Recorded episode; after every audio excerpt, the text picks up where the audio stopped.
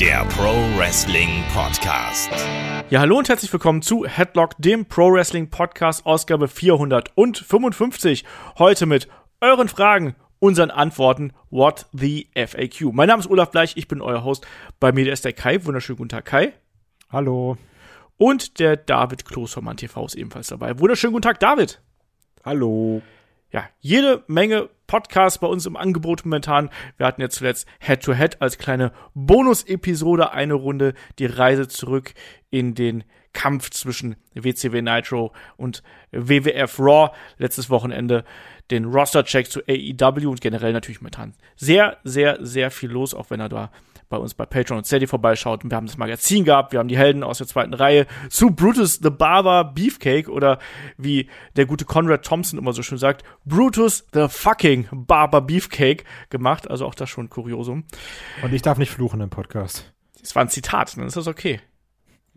Ich zitiere auch immer einzelne Wörter. Wir können es einfach so machen. Du zitierst mich, ich zitiere dich, dann können wir beide beleidigen. Schachmatt. System ausgespielt. Genau. genau das. Ja, heute Fragen-Podcast ist angesagt. Bevor wir damit loslegen, natürlich hier noch ganz kurz ein Dankeschön an den F4 Real, der bei uns auf Patreon von der normalen Monatsmitgliedschaft auf die Jahresmitgliedschaft abgegradet hat. Dankeschön dafür, das hilft uns immens und wie gesagt, wenn ihr da noch mehr von uns hören möchtet, schaut gerne bei Patreon und bei Steady vorbei. Ja, und wir sind auch schon fleißig dabei, hier die WrestleMania-Woche zu, vorzubereiten. Wir planen schon ganz groß, was da alles auf euch zukommt. Kai, du hast mit Chris auch noch ein Watch-Along aufgenommen. Das steht auch in den Startlöchern. Ja, äh, Watch-Along, WrestleMania von vor zehn Jahren, haben wir gesagt, ziehen wir durch. Aber wir haben eine gute Mania erwischt, muss ich ganz klar sagen. Also WrestleMania ähm, 28, End of an Era, war jetzt nicht verkehrt. Punk gegen Jericho, Spaß gemacht. Also das, das, das war schon, war schon ein gutes Ding. Und natürlich once, als es noch wirklich once in a lifetime war. Eieiei. Und Mella und ich haben auch die Classic Review zu WrestleMania 22 gemacht. Knapp zwei Stunden haben wir da gequatscht und es war auch eine gute WrestleMania. Vor allem Edge gegen Mick Foley war mit dabei, ähm, ah. ähm, Cena gegen ähm, Triple H im Main Event, wo auch die Crowd Ape Shit gegangen ist. Also es war eine gute Mania, sagen wir es mal so, aber so eine vergessene Mania und deswegen ist auch ganz schön, dass wir da mal darüber gesprochen haben. Die beiden Podcasts, die wird es dann bei Patreon bei Steady geben und hier im Free Feed. Wir machen äh, separate Previews zu WrestleMania Tag 1 und 2, auch mit unterschiedlichen Teams. Da wird es auf jeden Fall noch einiges zu hören geben und natürlich dann auch die Reviews entsprechend. Also die WrestleMania-Woche wird vollgepackt sein mit Podcasts. Und damit können wir dann auch einsteigen hier in die Fragen und Antworten, weil die erste Frage, die kommt wieder von Frank the Tank. Der ist anscheinend gerade äh, sehr auf dem Headlock-Trip und der spricht genau auf WrestleMania in diesem Jahr an. Er schreibt, WrestleMania steht vor der Tür und eigentlich sollte doch jetzt der Hype schon da sein. Bei mir fehlt er aber. Deshalb meine Frage, ist WrestleMania bedingt durch die Ausrichtung von WWE inzwischen nur noch eine Show von vielen? Das hatten wir sogar mal als ja, Wochenendthema Diskussionspunkt quasi. Kai, wie siehst du das? Also ist WrestleMania jetzt auch vielleicht auch bedingt dadurch, dass der Rumble in diesem Jahr ne, eher so mittel gewesen ist, ist das nicht mehr so die, der, der Hype, der da ist, oder sind das einfach nur wir verbitterten Wrestling-Nerds? Oh, also Tendenz eher zu zweiterem, muss ich sagen. Also auch ganz selbst reflektiert, muss ich das sagen. Problem ist aber auch, also letztes Jahr hatten wir alle diesen bisschen emotionalen WrestleMania-Hype, wo wir gesagt haben, Mann, jetzt wieder Fans. Und das, das war alles ganz surreal. Und dann war dieser komische Sturm und dachte auch jetzt bitte nicht, also wir hatten jetzt Corona und jetzt kommt nochmal der Sturm, Leute, mach jetzt nicht noch sowas. Und dann wurde es ja noch verschoben. Und ich weiß, das war ein ganz, ganz komischer Moment. Also auch so ein positiv emotionaler Moment. Und da war ich auch super heiß auf WrestleMania. Und davor war auch viel Müll. Und trotzdem hatte ich Bock. Und dieses Jahr ist es, oh, ja, also ich, ich kann nur zustimmen, dass bei mir wen weniger Hype da ist. Ich kann jetzt aber nicht den Finger genau darauf legen, woran es liegt. Also es ist eine Mischung aus vielen Sachen. Natürlich war ich vom Rumble unfassbar enttäuscht, aber es ist auch so, ich werde mich auch nicht sehr wieder auf den Rumble freuen. Und ich werde mich auch, wenn ich Mania gucke, auf Mania freuen. Und ich werde dann sagen, ach geil, guck mal, ist Mania. Und dann komme ich trotzdem in Stimmung. Aber jetzt, dass ich mir denke, oh, noch zwei Wochen, ich zähle jetzt die, die Tage runter, habe ich wirklich nicht. Und die, die, gerade die zweite Frage, die wir gleich noch dazu haben, ist auch ein Grund, der dazu beiträgt, muss ich, muss ich ganz klar sagen. David, wie ist denn bei dir? Du bist ja hier normalerweise einer von den ja, WrestleMania äh, OnlyFans fast schon, ne? Also WrestleMania, da geht ja nichts drüber bei dir, äh, genauso wie über den Rumble. Wie ist es denn dieses Jahr? Und kannst du den Frank da verstehen? Ich, ich ja, ich habe darüber sogar letztens nachgedacht. Ähm, meine Frau und ich hatten ja immer den großen Lebenstraum, einmal ein Leben zu WrestleMania. Ich glaube, der ist nicht mehr da. Ähm, ich weiß allerdings ist nicht ganz, warum. Äh, Geht mir WrestleMania, ist für, WrestleMania ist immer noch ein besonderer Pay-Per-View, muss man einfach sagen. Das ist für mich kein, keine Veranstaltung von vielen. Nee, im Gegensatz, das ist diese große Bühne. Aber was halt bei mir fehlt dieses Jahr, ist dieser Hype-Trend dahingehend, dass ich halt das Gefühl habe, ja, da gibt es dann diese Matches, auf die ich so lange hinfieber oder, oder wo ich emotional so komplett drin bin. Daran hat natürlich auch der Rumble ein bisschen Schuld, weil ähm, normalerweise ist es halt so, der Rumble, der fixt mich halt komplett an. Da kann ich halt vorher auch Pustekuchen sagen und so weiter, aber wenn der Rumble dann da war, dann da werden halt die, die Sachen gezündet. Aber dieses Jahr beim Rumble war es halt eher so, der Rumble war dafür da, das zu bestätigen, was wir halt schon wussten. Und dann war die Umsetzung halt auch nicht so mega. Ich finde Ähm, übrigens, dass das ganz gut ist, was du gesagt hast, mit dem, dass die Matches egaler werden bei WrestleMania. Und da sind immer noch coole Sachen bei. Aber zum einen haben wir jetzt ja auch viel, viel mehr Matches. Und es ist jetzt nicht mehr, dass ich sage, wenn ich zu Mania fahre, flieg, lauf, schwimme, äh, dann sehe ich da so das große Ende der Storyline. Und das fühlt sich alles nicht mehr so an. Und dann kriegst du jetzt natürlich, haben wir schon ganz lange, aber dann kriegst du jetzt Shinsuke Nak- Nakamura und Rick Book gegen die Usos. Und denkst dir, ja, cool. Also klar ist nicht immer alles Schokolade, ne? Und Main Event, Edge gegen AJ finde ich, ist auch noch geil. Aber Mania fühlt sich von der Matchcard her nicht mehr wie Mania an, meiner Meinung nach. Also hat David schon recht. Mm, Ja, Moment, mein, ich wollte nämlich gerade noch sagen, die Matchcard ließ sich eigentlich gut. Also jetzt nicht alle Matches, aber da sind halt schon ein paar Matches bei, wo ich sage, oh, Big Time Feeling. Ja, aber nicht emotional. Also aber, aber genau, em- emotional nicht. So äh, Charlotte Flair gegen, gegen Ronda Rousey. Ich bin mir sicher, das wird ein richtig geiles Match, was dann sich auch groß anfühlen wird. Aber ich bin halt nicht gehypt Ja, darauf. das, also das ist ja WWE seit Anfang Corona gefühlt. Also das ist ja das, was Olaf und ich in jeder Review gesagt haben oder auch in jeder Preview. Karte ist geil und Wrestling ist ja nicht das Problem. Alles andere ist das Problem. Ja, bei mir ist se- selbst, und das ist für mich ein bisschen das Schwierige, ähm, die Ankündigung hier KO-Show mit Stone Cold Steve Austin. Ich meine, ich bin alter Mann. Also, wenn ich steil gehe, dann auf dem Stone Cold, aber tue ich nicht. Und das ist mal ein riesen, riesen Handicap für mich, wo ich einfach denke so, eigentlich, ich möchte den ja sehen. Ich freue mich, wenn der da ist, wenn der halt der Host meinetwegen ist, so, ja, aber hier weiß ich halt nicht so, will ich das oder was kommt da oder kommt eigentlich nur das, was ich erwarte, aber dann brauche ich das auch nicht wirklich. Es ist halt schwierig und Lesnar gegen Waynes habe ich halt auch schon zigmal gesehen. Ich gebe zu, ein bisschen heraussticht für mich äh, Sami Zayn gegen Knoxville. Da habe ich Bock drauf. Ich auch. Ich weiß nicht warum, aber mir fehlen halt generell so die Stories, die Motivationen dahinter, die eine große Geschichte erzählen. Und ich möchte halt nicht mal die Motivation haben, oder das habe ich halt öfters äh, in den letzten Monaten gehabt, von wegen so, du hast den Titel, ich möchte den Titel, okay, wir machen's. Ja, Und das, das fehlt mir ein bisschen, diese, dieser Aufbau. Ich weiß aber, dass wenn WrestleMania beginnt, die Matchcard alles dafür hat, eigentlich, dass ich sage, wow, ey, richtig cool, ihr nehmt mich mit, aber die WrestleMania hat es jetzt erstmal schwerer.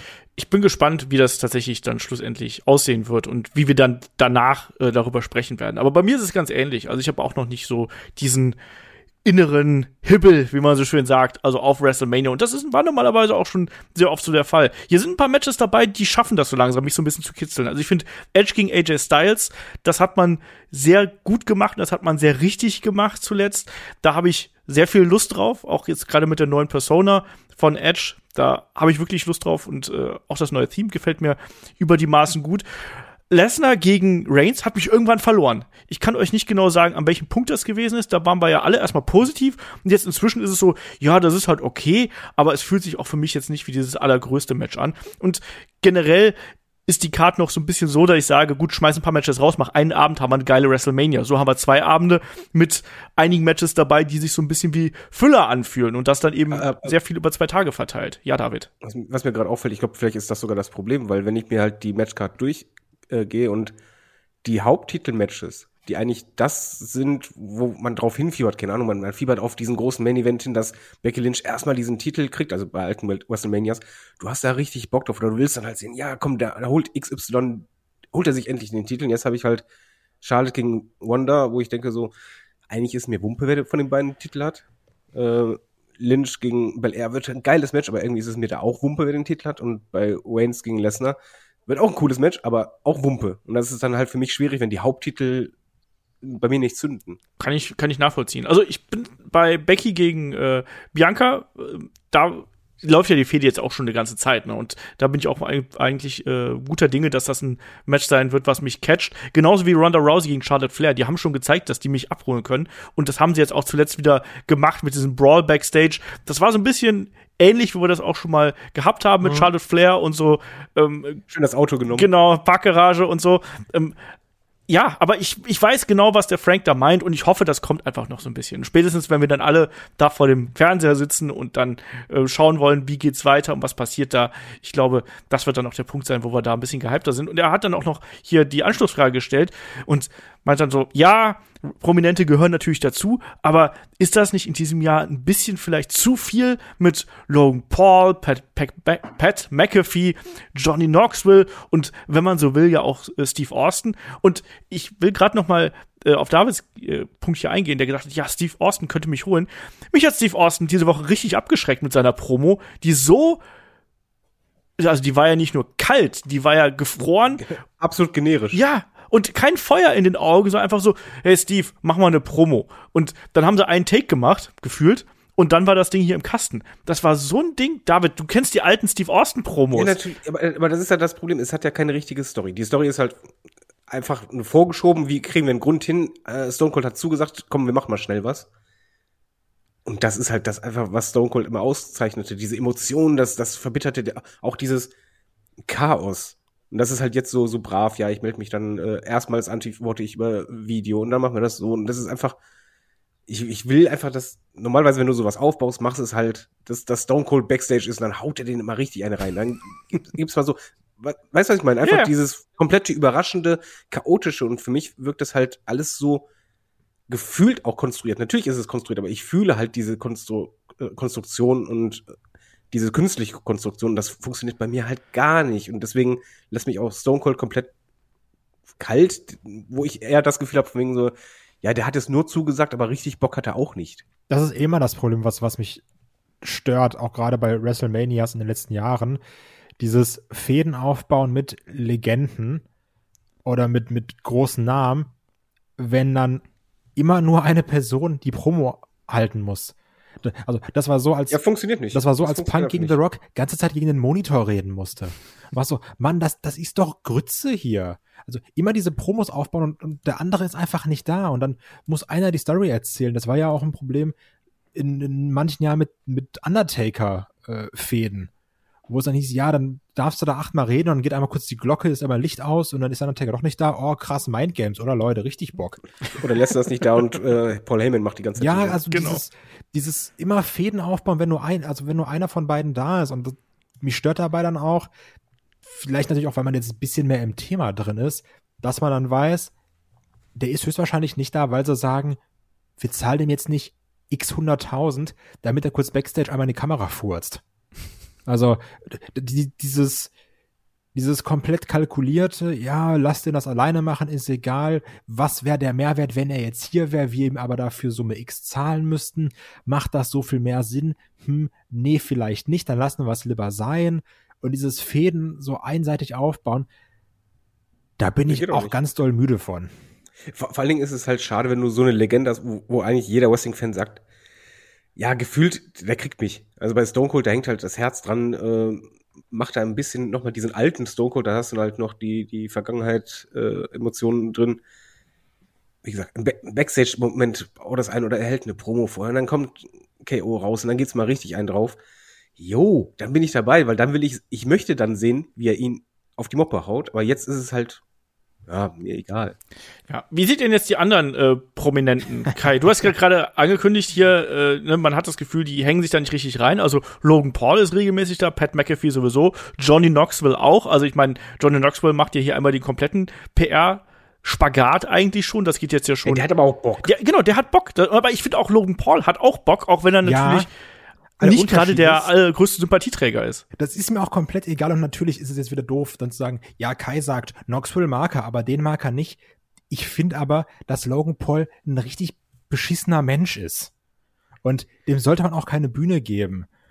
Und trotzdem die Tatsache, dann drei Celebrity-Matches zu machen, ähm, die sind jetzt, also ja, die sind häufiger auf der Card, natürlich. Du holst damit ja auch Leute rein, auch in Knoxville. Und ich bin mir sogar ziemlich sicher, dass ein Logan Paul noch mit die größte Zuschauerschaft mit sich zieht. Mit seinen ganzen Instagram-Kiddies, die ihm da folgen. Okay, cool. Aber das sind ja im Normalfall keine qualitativ guten Matches. Und das dann hier dreimal auf der Karte zu haben, ja klar, Pat McAfee gegen Adam Cole, nur Respekt vorgehabt. Und so sehr Chris auch einen Pat McAfee hasst, ich finde, der hat eine gewisse Nervigkeit auch, dass, also ich kann mir den schon angucken. Kai ist ja auch der Pat McAfee von Headlock, wenn man ehrlich ist. Genau. Also jedes Mal, wenn wir hier anfangen und dann kommt hier Headlock, der Pro Wrestling Podcast, tanze ich einfach auf den Tisch. Also, das ist so mein Ding. Also ich finde das dann schon auch okay mit dem Pat McAfee, aber drei Celebrity Matches auf die Karte zu packen, das werden höchstwahrscheinlich nicht drei geile Sachen sein. Das ist dann wieder nur, ja, wir holen dann nochmal Augen aufs Produkt und ey, ich kann nicht nur sagen, ich hasse Logan Paul. Und jetzt auch, wo ich, wo ich nochmal. Aber, aber Moment, eigentlich hast du falsch gezählt. Eigentlich müsstest du vier sagen. Weil bei das Stone Cold Ding ist halt auch etwas, was Zeit nimmt wie ein Match. Ja. Das wird aber qualitativ jetzt auch nicht der Aber das ist ja nochmal ein Ex-Wrestler. Das ist ja so dieser typische WrestleMania-Legendenauftritt, ne? Das ist ja nochmal okay, aber gerade dieses, also ich brauche jetzt auch nicht dreimal Snooki auf der Card. die, die, braucht man noch nicht einmal auf der Card, wenn man ehrlich ist. Und außerdem finde ich auch Miss und Rey Mysterio und die finde ich da auch verschwendet in so einem Logan Paul Match. Ey man, ich ja, aber, aber das sind die Kandidaten, wo du weißt, ja, wen nehmen wir denn? Du wusstest, auf wen es hinausläuft. Es ist, ist doch einfach klar, wen du da nimmst. Ja, weil The Mist auch immer für sowas hinhalten muss, ne? Ja, der arme Kerl muss das halt machen, weil er gut mit den äh, Stars umgeht und, und auf den kannst du dich verlassen. Und weil er ein super safer Worker ist. Wollte ich also gerade sagen, ja. ja. Es ist halt schade. Ich, ich gebe zu, ich, ich habe auch keinen Bock auf äh, Logan Paul. Ist auch nicht so, für, dass er jetzt Heat zieht bei mir, weil, weil ich möchte den ausbuhen, sondern einfach, ich möchte einfach nicht sehen. Ja, genau, ich muss einfach so, nee, geh, geh einfach weg und komm nicht wieder. Ja. Ich muss halt sagen, und, äh, der, der existiert in meinem Universum gar nicht. Also Logan Paul ist mir einfach egal. Also da habe ich gar nicht. keine emotionale Verbindung zu. Außer, dass Kai ihn hasst. aber das ist keine emotionale Verbindung für aber, mich. Aber er macht einfach einen Vlog im Suicide Forest. Ja, ich weiß. Also. Aber, aber du sagst ja zum Beispiel, äh, Long Paul strengt sich auch an. Aber bei ihm habe ich trotzdem das Gefühl, so, ja, er, er strengt sich dahingehend an, weil ihm geht es halt einfach nur um Views oder Klicks oder sonst irgendwas. Äh, das, die, oder diese Fame. Ein bisschen mehr um Motivation sehe ich ein bisschen anders. Und bei Knoxville habe ich halt das Gefühl, natürlich, ich bin nicht blöd, der will ja auch äh, Fame oder Ratings oder irgendwas haben oder erzielen, aber bei ihm habe ich das Gefühl, der hat halt auch Bock drauf. Der hat, oder der hat Spaß dran. Ja. Und ähm, das ist für mich ein Riesenunterschied. Deswegen habe ich bei ihm zum Beispiel gar kein Problem mit dem Match. Ich habe sogar richtig Bock drauf. Weil ich einfach denke, ja, komm, das ist dann halt qualitativ nicht das Beste, aber ich glaube, das wird irgendwas unterhaltsam durchgeknalltes. Nehme ich, wo ich dann weiß, der Star hat halt irgendwie Spaß dabei. Ja. Jo. Bin ich dabei. Selbst das McAfee, jo, komm, kann, kann ich auch noch. Verteilst du das auf zwei Tage, dann geht's. Aber es ist halt einfach insgesamt für mich persönlich auch zu viel, wo ich das Gefühl habe, ja, man versucht halt ein bisschen Attention auszugleichen, die man selber nicht hinkriegt mit äh, des Storytelling. Ja, und mit der eigenen Characters, die man, äh, die man kreiert ja. hat. Das ist ja ein Problem. Und damit kann man ganz gekonnt eigentlich auch schon zum nächsten Charakter überleiten, weil wir kriegen hm. immer wieder Fragen zu Cody rein. Also Cody Rhodes, wann, wie, wo überhaupt? Ist es Work? Ist es echt? Ist es Fake? WWE, AEW? Doch ganz irgendwo anders. Also ich glaube, ich habe zu wenigen Wrestlern so viele Fragen jetzt bekommen in den letzten Jahren wie zu Cody. Und hier, ich habe versucht, ein bisschen zusammenzufassen, die waren auch teilweise alle zeitversetzt, weil wir ja nicht wöchentlich einen Fragen-Podcast machen. Deswegen habe ich versucht, die hier so ein bisschen ähm, zu strukturieren. Erstmal hat der ähm, CM Enigma per Discord geschrieben. Ähm, es sieht ja so aus, als würde Cody zu WWE zurückkommen. Das hatte er kurz nach Codys äh, Ankündigung, dass er AEW verlässt, geschrieben. Dazwischen war es ja dann wiederum nicht so klar, kommt Cody, geht Cody, geht er vielleicht zurück zu AEW. Jetzt inzwischen gab es ja von Pro Wrestling Insider die Meldung, dass Cody bereits vor ja, 10 bis 14 Tagen unterschrieben hat und man jetzt davon ausgehen würde, dass er zu WWE wechseln wird. Und dann schreibt er eben, bei genauer Betrachtung gehört er da auch hin vom Stil her. Er versuchte zwar den AW-Stil zu wresteln, aber so richtig mithalten konnte er meiner Meinung nach nicht. Er ist mehr Sports Entertainer als Wrestler. Für mich auch der grundlegende Unterschied zwischen den beiden Promotions. Wie seht ihr das? Also eine Grundsatzdiskussion. Vielleicht geht er jetzt ja in die uh, Jericho Appreciation Society. ja, Kai, wenn du hier schon das Wort ergreifst, wie siehst du das? Also ich musste erstmal zustimmen, als ich das Handout gelesen habe, habe ich mir auch gedacht, Mann, oder? Die Leute haben richtig Interesse, was Cody Rhodes jetzt macht. Willkommen beim Headlock, dem Po Cody Podcast. Der, der, der große Cody Rhodes Podcast. Aber ich habe mich auch gefragt, wie lange dieser Hype dann anhält, wenn er wirklich irgendwo da ist. Ne? Also das wird sich dann sowieso noch zeigen. Muss aber ganz klar sagen, ich finde es jetzt ein bisschen unfair einem Cody Rhodes. Ich bin kein großer Cody Rhodes Fan, ne? bin ich nie gewesen. Ich finde es aber ein bisschen unfair, ihm jetzt zu sagen, ja, so den AEW-Stil, den konnte er nicht. Und also der hat sich da ja schon wirklich den Hintern aufgerissen, der Kollege. Also sei es der Flaming Table Spot, das, das Match gegen seinen Bruder, also der hat da schon ordentlich Gas gegeben. Und jetzt zu sagen, ja, der hat da nicht so hingepasst, ist ein bisschen übertrieben, meiner Meinung nach. Ähm, und ist eine Frage, zu der wir auch noch gleich kommen beim Thema Cody Rhodes. Ich weiß jetzt, also ich persönlich weiß jetzt gar nicht, wie er in die aktuelle WWE reinpasst, weil das sehen viele vielleicht anders, aber ich sehe in einem Cody Rhodes gar nicht so diesen WWE Main Event Guy. Das ist mein Problem. Und ich tue mich da schwer in meinem Kopf, einen Platz für den zu finden. Okay, lassen wir erstmal so dahingestellt, diskutieren wir gleich drüber. David, willst du hier noch auf die Frage antworten? Mm, ja, ich will erstmal sagen, ich finde, es gibt keinen richtigen AEW-Style. Weil dafür gibt es zu viele Varianten. Wir haben halt die wo man sagen könnte, ja, die AEW-Leute, so Young Bucks und Co., wo es halt flippy Zeugs, chaotisch, na, na, na, haben wir ja nicht mehr so. Wir haben halt mit dem CM Punk, mit Jericho äh, oder halt auch damals Cody, haben wir halt die Storyteller, die sich halt Zeit lassen. Brian halt, Danielson. Oh, ja. ja, ich wollte es gerade sagen, ja. das wirst, wirst du jetzt sagen. Es ist ja variantenreich und ich finde, Cody passte gut in AEW rein, Cody passt auch gut in WWE rein. Die Frage ist halt nur, wo er mehr Standing hat. Und äh, das muss man dann gucken. Nächste Frage dann. Aber äh, er ist für mich nicht mehr Sports Entertainer als Wrestler, sondern er ist halt einfach ein Wrestler, der sehr viel Storytelling in ein Match reinpacken kann. Mhm. Ich finde, dass Cody gerade in der Anfangsphase auch extrem wichtig für AEW gewesen ist, weil er dieses Big-Time-Feeling in die Matches mit reingebracht hat. Und weil er auch dafür gesorgt hat, dass bestimmte junge Wrestler auch schon zu Beginn, wo sie vielleicht noch nicht ganz so weit waren, aber trotzdem schon Spotlight bekommen haben. MJF, die große, äh, große Geschichte, wir erinnern uns an das Auspeitschen zum Beispiel. Ne?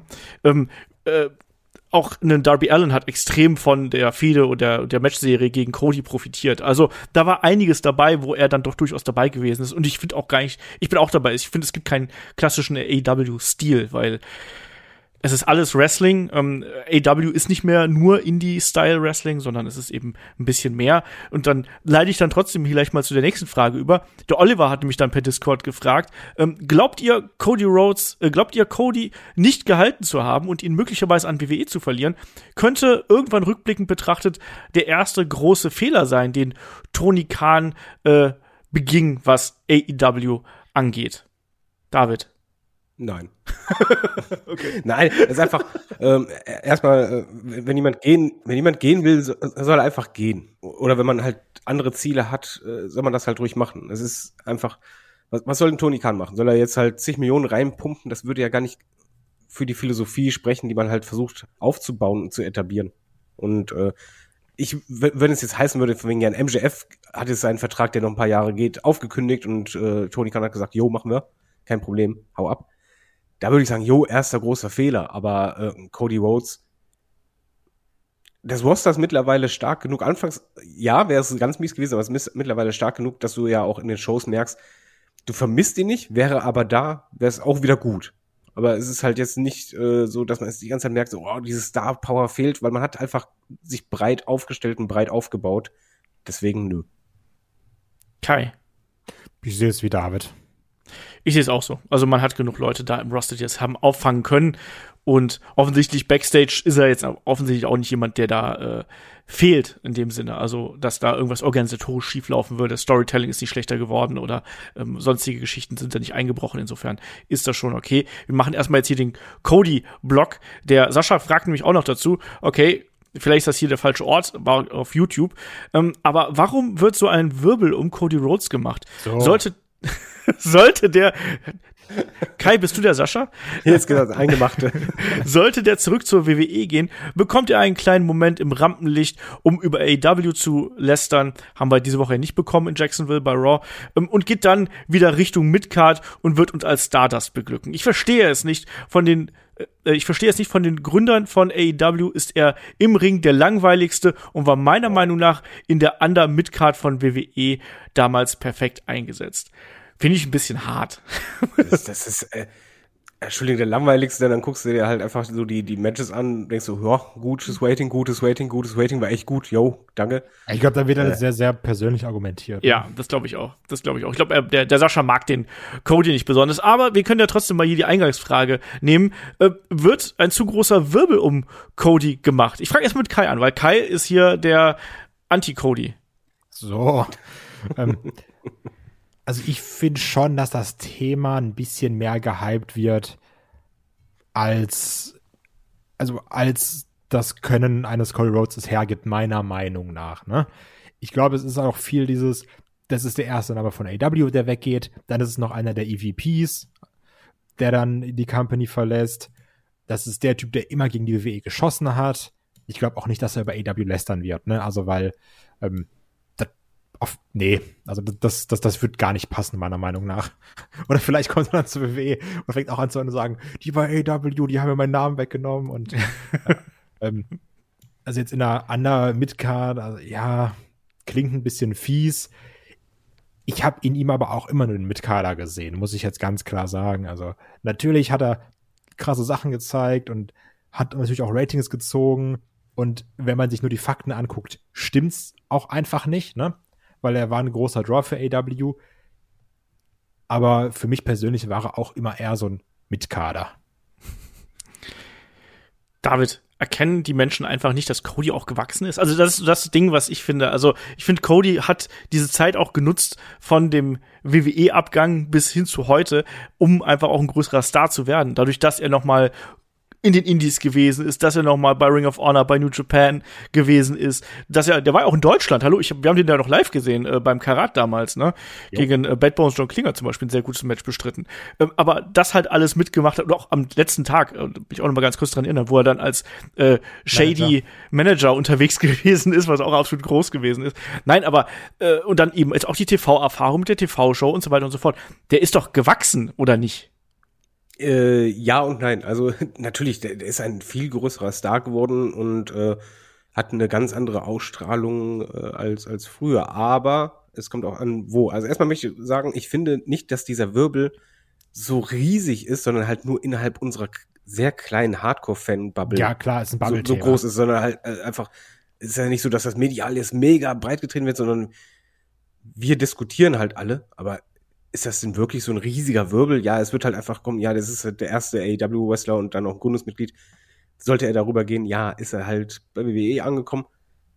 Aber es gab ja keinen Skandal, keine Streitigkeiten oder sonst was. Das, medial wird das ja auch nicht aufgeblasen. Also ich finde halt dieses, ja, ob, ob der Wirbel zu groß ist, ich finde, der Wirbel ist recht klein und der ist halt einfach da. Und das, das war's. Und ähm, was seine Positionierung angeht, da erwarte ich leider genau dasselbe. Ähm, dass wenn er bei WWE ist, kommt er, in Rampen, kommt er ins Rampenlicht und ähm, wird das passieren, was man halt sehr oft hat. Dort wird er ein besseres Spotlight kriegen als früher, viel, viel besser. Also das Standing wird größer sein, er wird halt aus, als Star präsentiert werden, aber wir wissen, wie schnell jemand fallen gelassen wird.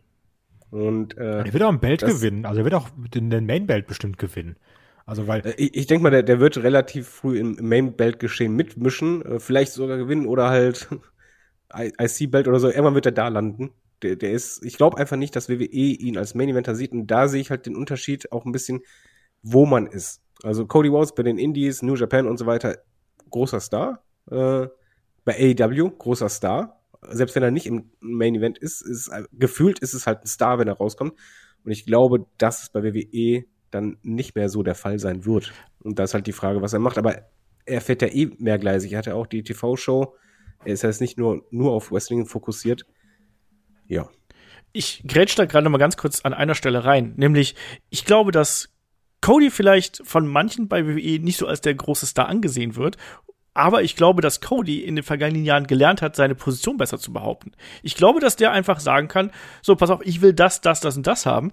Und wenn, wenn ihr das nicht, mir nicht gibt, dann komme ich halt nicht. Dann mache ich halt was anderes, weil ich habe okay, dann, genug dann sagen wir es anders. Sagen wir es anders. Bei WWE hast du halt ein Problem und äh, das Problem heißt Vince, wo ich einfach wie, wie oft haben wir Fans erlebt, dass, dass man halt so, ja, Vince ist gehypt von etwas, du merkst, wird gepusht bis zum geht nicht mehr und wird dann wie eine nasse Kartoffel. Nee, äh, wie eine kalte Kartoffel heißt das. Äh, kalte Kartoffel. nasser nee, Sack. nasse. Nein, ich sag nasse Kartoffel. Nee, aber ich glaube, dass Cody clever genug ist, sich das aufschreiben zu lassen. Genau. Ich glaube, da wird im Vertrag stehen, ich will in meinem ersten Jahr nicht äh, in die Midcard rutschen. Ich will vielleicht auch eine gewisse kreative Kontrolle haben. Ich will, wenn, wenn wir sowas machen wie Stardust, will ich Mitspracherecht haben, ob das in dem Augenblick zu meinem Charakter und zur Storyline passt. Ich glaube, dass, also ich jetzt wieder Olaf, ich glaube, dass Cody da jetzt inzwischen ein deutlich härterer Geschäftspartner und Verhandlungspartner ist, als er das noch vor acht bis zehn Jahren gewesen ist. Das Ich bin denke ich. immer, immer noch nicht sich, äh, hundertprozentig sicher, dass er zu WWE geht. Das wäre nämlich meine nächste Frage gewesen. Wie ist denn euer Tipp? Also kriegen wir jetzt hier bei WrestleMania Seth Rollins, der ne, den John Cena macht und sagt, Mensch, hier, es ist, muss, einer muss doch da sein, einer muss doch gegen mich catchen. Es ist WrestleMania, the grandest stage, die most stupendous stage of them all. Gib mir jemanden und dann kommt Wer Cody Rhodes eigentlich so? raus. Was? Olaf. Hast du Wer, wer gehört? spricht eigentlich so? Wer, wer, wer nennt das so? Welcher Mensch redet im Alltag so? Ich, gerade eben. In meiner Moderationsrolle. Kai, dein Tipp. Sehen wir hier Cody Rhodes bei WrestleMania gegen Seth Rollins? Gibt's das? Ich glaube, wenn Cody Rhodes bei WWE nicht relativ sicher wäre, wird man jetzt nicht mit Seth Rollins diese Richtung gehen. Dann wird Ja. man den irgendwie anders verplanen. Weil man wird jetzt Ja, nicht. ich sag ja, es deutet ja alles drauf hin, aber Genau, also ich gehe da stark von aus. Ja, bist du dir denn sicher? Du sagst ja, wegen, ja, klar, ich, ich hundertprozentig, der kommt. nee, der, Dü- das Einzige, wo ich mir hundertprozentig sicher war, war, dass CM Punk zurückkommt. Auch schon vor fünf, fünf Jahren. Jahren. Ja, ich habe ja nicht gesagt, wann. Gut, damals dachtest du auch, dass Yoshitatsu der coolste wäre. Hat sich, Und- heute nicht, hat sich bis heute nicht geändert. Und Dolph Ziggler gegen The Miz war das beste Iron Man Match in der Geschichte. Vergiss Das, das, war nicht. Rollins. Äh, Rollins, Entschuldigung. Junge, check mal deine Fakten. Wrestling-Journalist, ich bitte dich. Wrestling Elefant, bitteschön. Ja, anscheinend ja nicht. Ich bin halt kein Kai-Elefant. Ja. Nein, aber meine Argumentation geht genau in die Richtung, die Kai gerade angesprochen hat. Also ich sehe es auch so, man würde mit äh, Seth Rollins nicht diese Schiene gehen, die man jetzt gerade macht, ähm, wenn man da nicht was Größeres in der Hinterhand hat. Und das ist Cody. Ge geht ihr denn, se seht ihr ihn denn wirklich dann dauerhaft da oder habt ihr auch das Gefühl nach dem Motto, okay, anfangs yo oder solange die Zusicherung ist und danach du, du, du, du, du.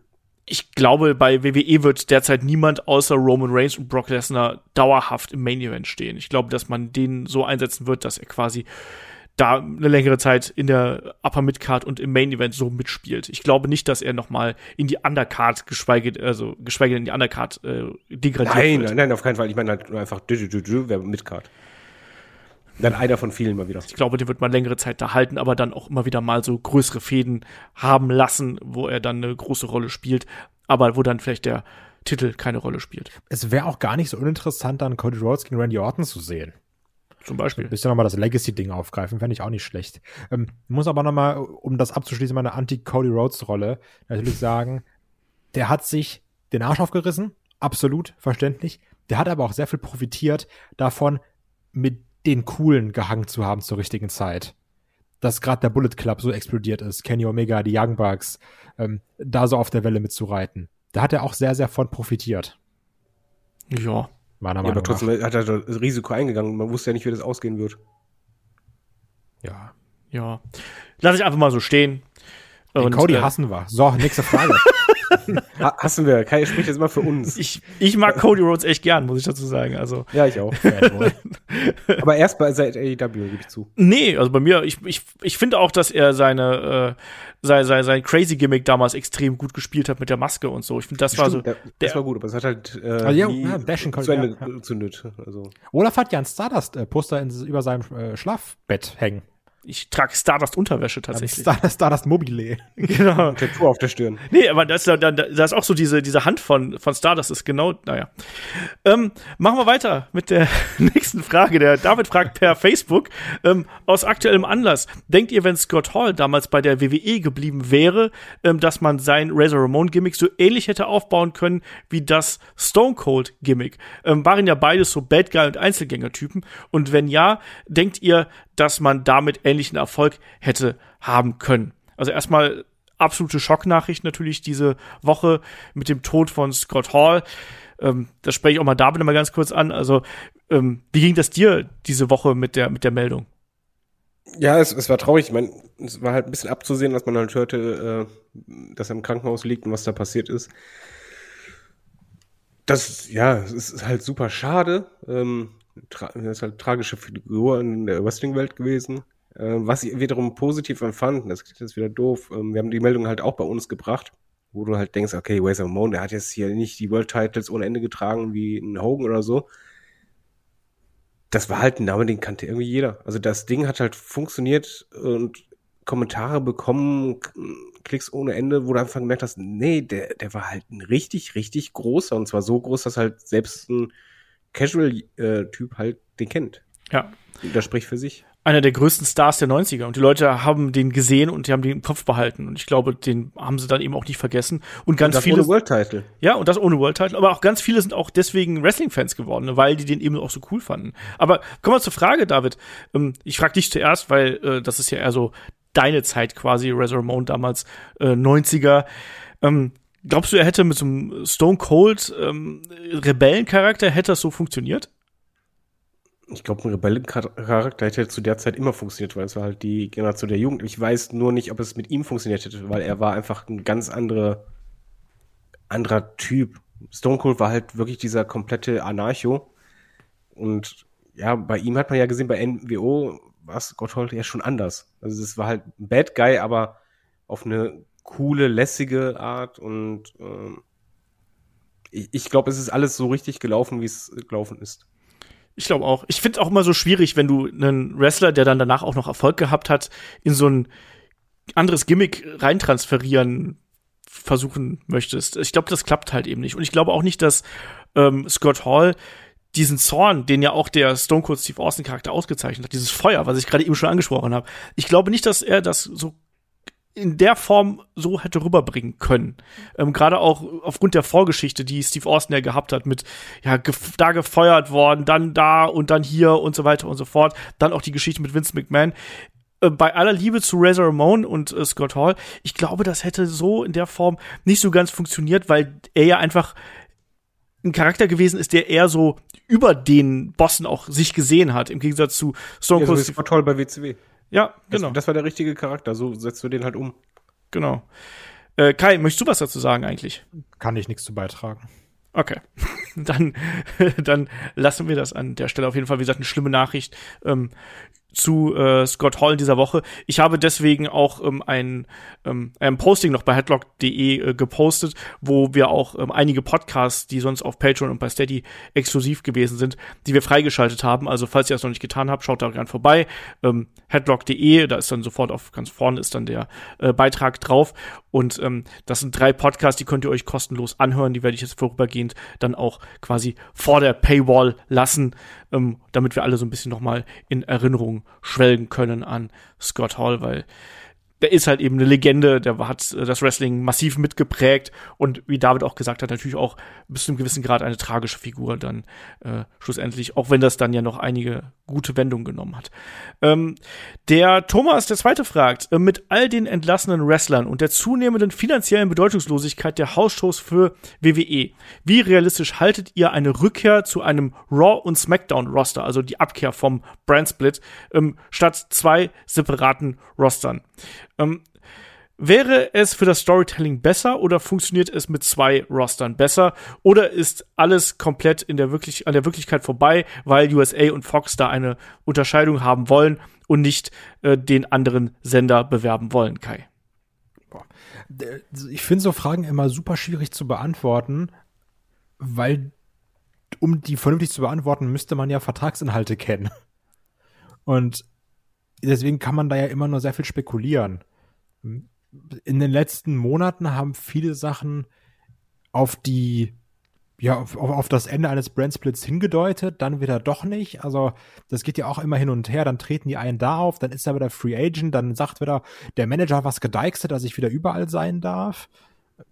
Das war so ein bisschen schwierig. Dann Big E, Raw, SmackDown hin und her. Also, da, die, die, die Grenzen sind auf jeden Fall weicher geworden. Aber es ist wirklich davon abhängig, ob man sagt, will jeder Sender sein eigenes festes Roster haben. Und deswegen finde ich es schwierig zu beantworten. Ähm, muss aber persönlich sagen, dass ich auch mehr ein Fan bin von zwei getrennten Rostern und macht vielleicht auch das Reisen einfacher. Wenn man jetzt sagt, die müssen nicht immer von da, also montags, dann freitags zu SmackDown fliegen, sondern ist einfach, also da, da reisen dann eben zwei separate Gruppen. Ja, also ich würde mir wünschen, dass der Brand Split beibehalten wird, auch in vernünftiger Art und Weise und nicht immer diese heiße Kartoffelentscheidungen getroffen werden. Willkommen bei Headlock, dem Kartoffel-Podcast. David, wie siehst du das? Äh, ich bin bei Kai, also ich würde auch den Roster-Split beibehalten. Es macht logistisch auf jeden Fall Sinn. Ich glaube auch, es macht aus Sicht der ähm, Fernsehsender am meisten Sinn. Du hast halt deine Produkte, die du bewirbst. Es, man merkt es ja auch daran, dass halt die beiden Sender ja entsprechend ähm, heiß drauf sind, einen Bock Lesnar bei sich zu haben und, und äh, nicht beim anderen.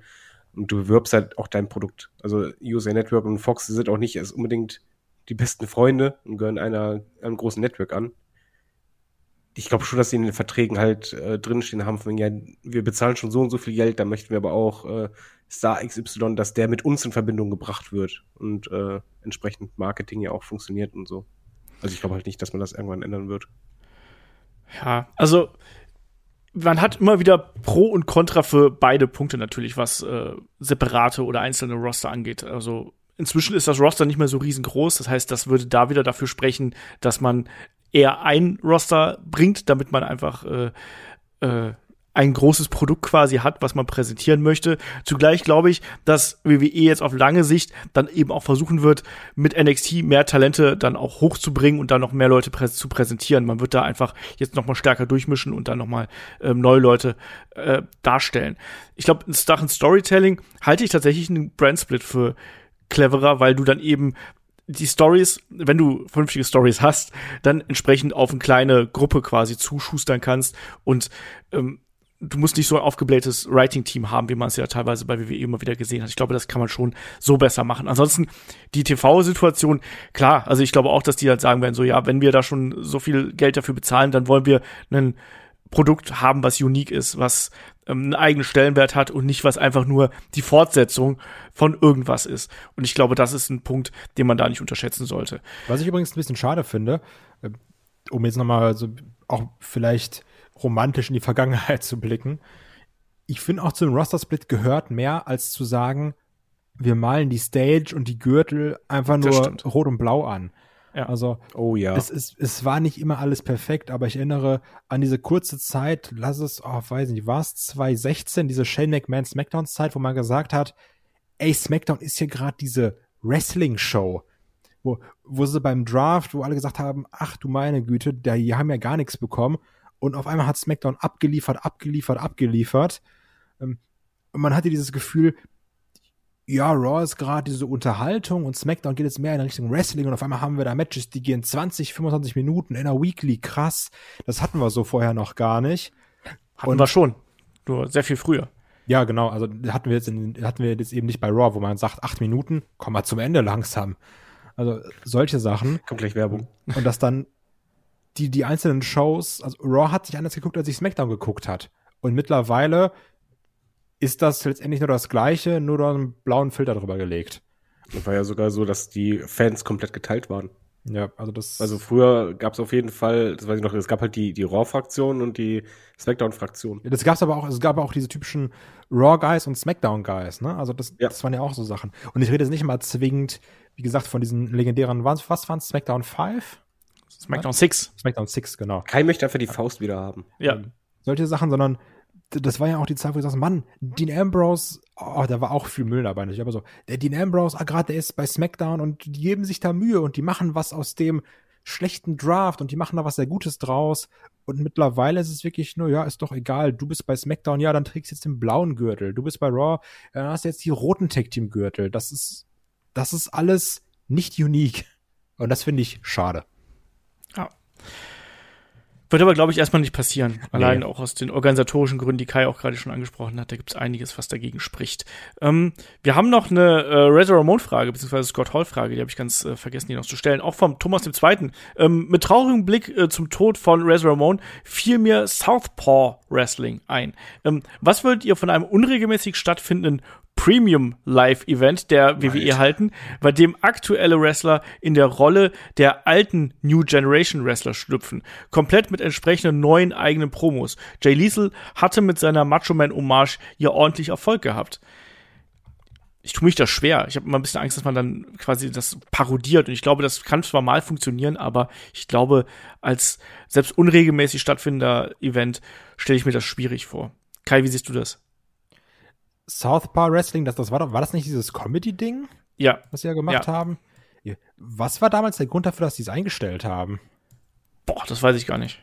Also, weil ich meine mich noch dran zu erinnern, dass es sogar relativ unterhaltsam war mit, mit äh, Cena, Fandango, Tyler Breeze, dass sie Genau. sich da auch so schön ein bisschen ausleben konnten. Irgendwie Cena als Lance Catamaran. Also, da war ja viel witziger Trash-Charme bei, aber wie ich schon gerade gesagt habe, da war eben Trash-Charme dabei.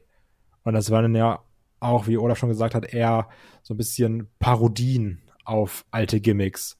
Also, um jetzt jemandem nochmal Respekt zu zollen, wäre es eher das Falsche, weil ich da drin meiner, also ja, ich habe da drin Comedy Act gesehen.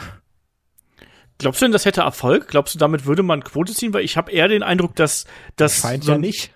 ja eben, ich, ich habe eher den Eindruck, dass das quasi noch mal die die Bubble in der Bubble quasi Ja, ja. erreicht, weißt du? Also wenn es erfolgreich gewesen wäre, dann hätten wir davon auf jeden Fall auch mehr gesehen. ähm, das ist das Problem. Und ja, das, ich glaube, das ist immer dieses, dieses Problem dabei, dass man sich so als Bubble ein bisschen anders einschätzt. So, dann sitzt man irgendwo und dann hört man vielleicht auch einen Podcast von uns und dann sagen 20 Leute, das wäre doch geil. Und dann denkt man, das sagen viele Leute, wie so ein Schumm im Wasserglas auf Twitter.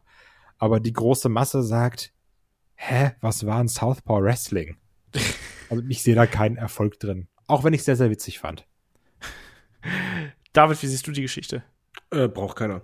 Du, du es ist auch eine viel zu große Gefahr für mich, äh, dass die Wrestler Schaden nehmen darunter. Also einfach vom, vom Gimmick her und ich meine, stell dir mal vor, du, du hast es Brock Lesnar, den baust du als Beast auf und dann kommt der halt äh, plötzlich bei, bei einem Event hat er vorher Promos als Hulk Hogan und kommt dann als der raus oder so. Das, Kommt als Cowboy raus, das könnte niemand erwarten. So. Brockback also, das, das muss alles echt nicht sein. Es ist, würde einfach, glaube ich, keinen helfen und auch äh, aus Fansicht würdest du wahrscheinlich beim ersten Mal einsch- einschalten schon beim zweiten Mal wieder nicht mehr. Nee, braucht man nicht. Ich halte das auch für nicht so notwendig. Ähm, der Thomas fragt noch, äh, warum gibt es heutzutage so selten Handshakes vor bzw. nach Matches? Bret Hart hatte das öfters gemacht und bei Ring of Honor gehört, gehörte ähm, das mit zum guten Ton. Heute sieht man das eigentlich nur, wenn man nach dem Match seinem unterlegenen Konkurrenten Respekt zollen will, was aber selten passiert. Sind diese Zeiten einfach vorbei oder sollen die Matches mehr als Kampf denn als sportlichem Wettbewerb dargestellt werden, David? Ich finde, man sieht das eigentlich ziemlich oft bei AEW. Also jetzt bei ehrlich, ich- jetzt zuletzt äh, selbst bei bei Adam Page gegen Dante Martin war ja auch vorher Handshake. Es kommt ja auch auf die Konstellation drauf an. Äh, also das geht ja eigentlich nur, wenn du halt zwei Faces gegeneinander hast, die auch noch Respekt voneinander haben. Und ich finde, dieser Handshake, der der sollte auch nicht dauernd sein. Bin ich kein Fan von, brauche ich nicht unbedingt. Aber es ist halt ähm, eine Respektsbekundung, die du zeigst. Und gerade wenn das halt Faces macht oder wenn halt einer der Faces sehr jung ist, jo, mach es vorher. Aber ähm, man kann es ja auch gut als Story benutzen. Ich meine, äh, Eddie Kingston lässt grüßen. Ähm, also ich finde, man sieht das eigentlich oft genug. Kai, wie siehst du das? Brauchen wir mehr Respektsbekundungen vorm Match? Mach's, wenn's passt. Da, also das, das, ich glaube, damit fährt man immer am besten. Also nichts pauschalisieren und sagen, wir sollten das immer machen, wenn, sondern wenn's passt, dann ja, wenn nicht, dann sein lassen. Äh, ja, also ich sehe es ganz ähnlich. Und wir haben natürlich, gerade wenn man so auf WWE schaut, haben wir immer eine, oder nicht immer, aber sehr, sehr oft eine klassische Heel-Face-Verteilung. Das heißt, wir haben den Bösen und wir haben den Guten und entsprechend gibt's dann da äh, keinen Handshake, weil die mögen sich nicht, aus Prinzip nicht. Die Bösen, die schütteln nicht die Hand. Ja, wie bei Headlock. Wir schütteln Genau. auch nicht Hände voneinander. Nee, wir schütteln andere Sachen voneinander. Gegenseitig. genau. Nein, und klar, das, kann, das kannst du in entsprechenden Fäden machen. Du kannst es auch natürlich, du kannst auch einen Charakter danach ausrichten, ne, der als Sportsmann da äh, die Hand schütteln will und Respekt äh, zollen möchte. Ne? Das hat man ja, Daniel Bryan ist ja auch so ein Kandidat gewesen, der das gern gemacht hat. Ne? Aber wie ihr schon richtig gesagt habt, das muss zum Charakter passen. Und ich finde auch, dass es gar nicht so selten ist, gerade wenn man äh, mal bei anderen Promotions äh, vorbeischaut. Das ist schon eigentlich relativ regelmäßig der Fall. Ähm, machen wir weiter. Der die Ex-Mann hat noch gefragt, in welche Riege würdet ihr inzwischen Brock Lesnar und Roman Reigns anordnen? Zu Hulk Hogan, Austin, The Rock, Cena, Undertaker ähm, oder äh, eine darunter mit Shawn Michaels, äh, Bret Hart, Triple H, Ric Flair? Ähm, die ersten sind für mich äh, größer als Wrestler, dann kommen die besten im Business, sind Lesnar und Reigns schon größer und bringen dadurch dem Wrestling den Mehrwert. Ich denke, Lesnar gehört inzwischen schon zu den Erstgenannten. Also er wird ihn hier schon in die Riege von Hogan, Austin und Rock, Cena, Undertaker packen. Kai, wie siehst du das? Ähnlich. Also, wenn ich einen von beiden der ersten Gruppe zuordnen müsste, wäre es auf jeden Fall Lesnar. Ähm, Roman Reigns ist sehr, sehr, sehr, sehr groß, aber ich glaube, er ist eben in unserer, in der generellen Wrestling-Bubble sehr, sehr, sehr, sehr groß. Und ich glaube schon, dass ein Lesnar diesen Weg da rausgeschafft hat durch UFC, den kennt man auch. Und den sieht man so, ach krass, das ist doch dieser heftige Typ vom Wrestling oder der mal beim UFC da hingekommen hat und auf einmal Champion geworden ist. Ein Lesnar ist zwar trotzdem noch nicht so groß wie ein, also ich glaube, ein The Rock ist mittlerweile wirklich, den kennt ja jeder, ne? Also ich glaube, der hat mittlerweile viele andere im Schatten gelassen. So, und ein Lesnar ist noch nicht auf der Stufe von einem Taker, aber er geht eher in die erste Riege, wobei ich hingegen sagen muss, Roman Reigns geht in die zweite.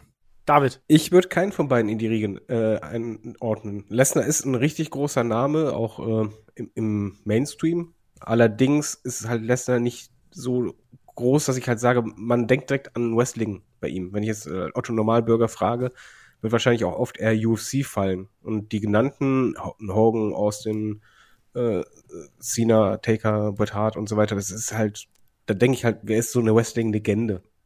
Und ähm, das ist er für mich nicht. Er ist ein absoluter Superstar, aber für mich nicht da drin. Und Roman Reigns auch nicht. Und Roman Reigns kann da halt sogar relativ wenig für, weil was so die genannten Wrestler auszeichnete, waren halt auch, dass alle irgendwie eine Rivalität hatten, an die man sich erinnert gegen anderen absoluten Superstar. Also bei Austin weißt du halt, okay, das ist The Rock halt gewesen. Bei Hogan denkst du halt auch an Warrior zurück. Und bei und Shawn Michaels denkst, du auch an Bret Hart zurück und, und, und so weiter und so fort. Also das, es fehlt halt dieser andere absolute Superstar, der auch im Main, äh, Mainstream halt ein, ein Star ist, äh, gegen den halt Waynes so eine richtige Rivalität hatten. Deswegen ist er für mich auch einfach nicht auf, auf dieser Höhe und er hat noch viele Jahre vor sich. Vielleicht schafft er es mal, aber er ist auf jeden Fall nicht da drin.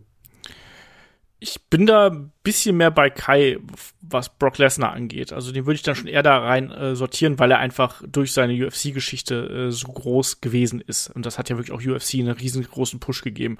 Roman Reigns ist extrem natürlich jetzt mit WWE und mit Wrestling verankert, aber wir haben wir schon mal in einem anderen Podcast darüber gesprochen, dass ihm so ein bisschen das Gegenstück fehlt. Und ich finde auch, dass Brock Lesnar nicht das ideale Gegenstück ist.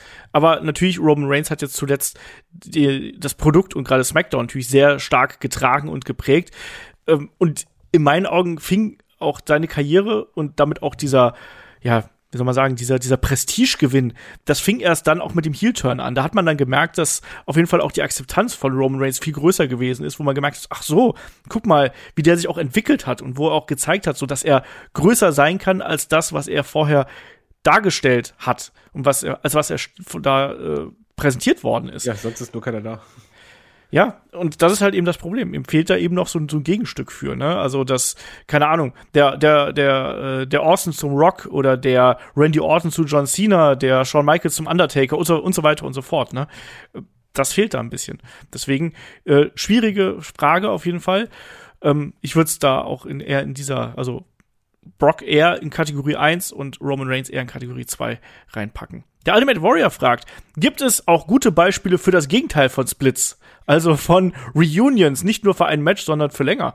Und da muss ich sagen, ja klar, also gibt da doch zig Reunions. Also mein erster Gedanke war an die DX damals, auch wenn ich die alte DX, Krass. also die, Warte, die Senioren DX nicht mochte. Warte, meinst du die Reunion von 2.9?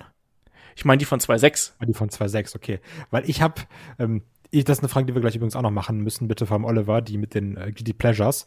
Ähm, weil ich habe schon Guilty Pleasure für die 2.9er DX, bin ich ganz ehrlich.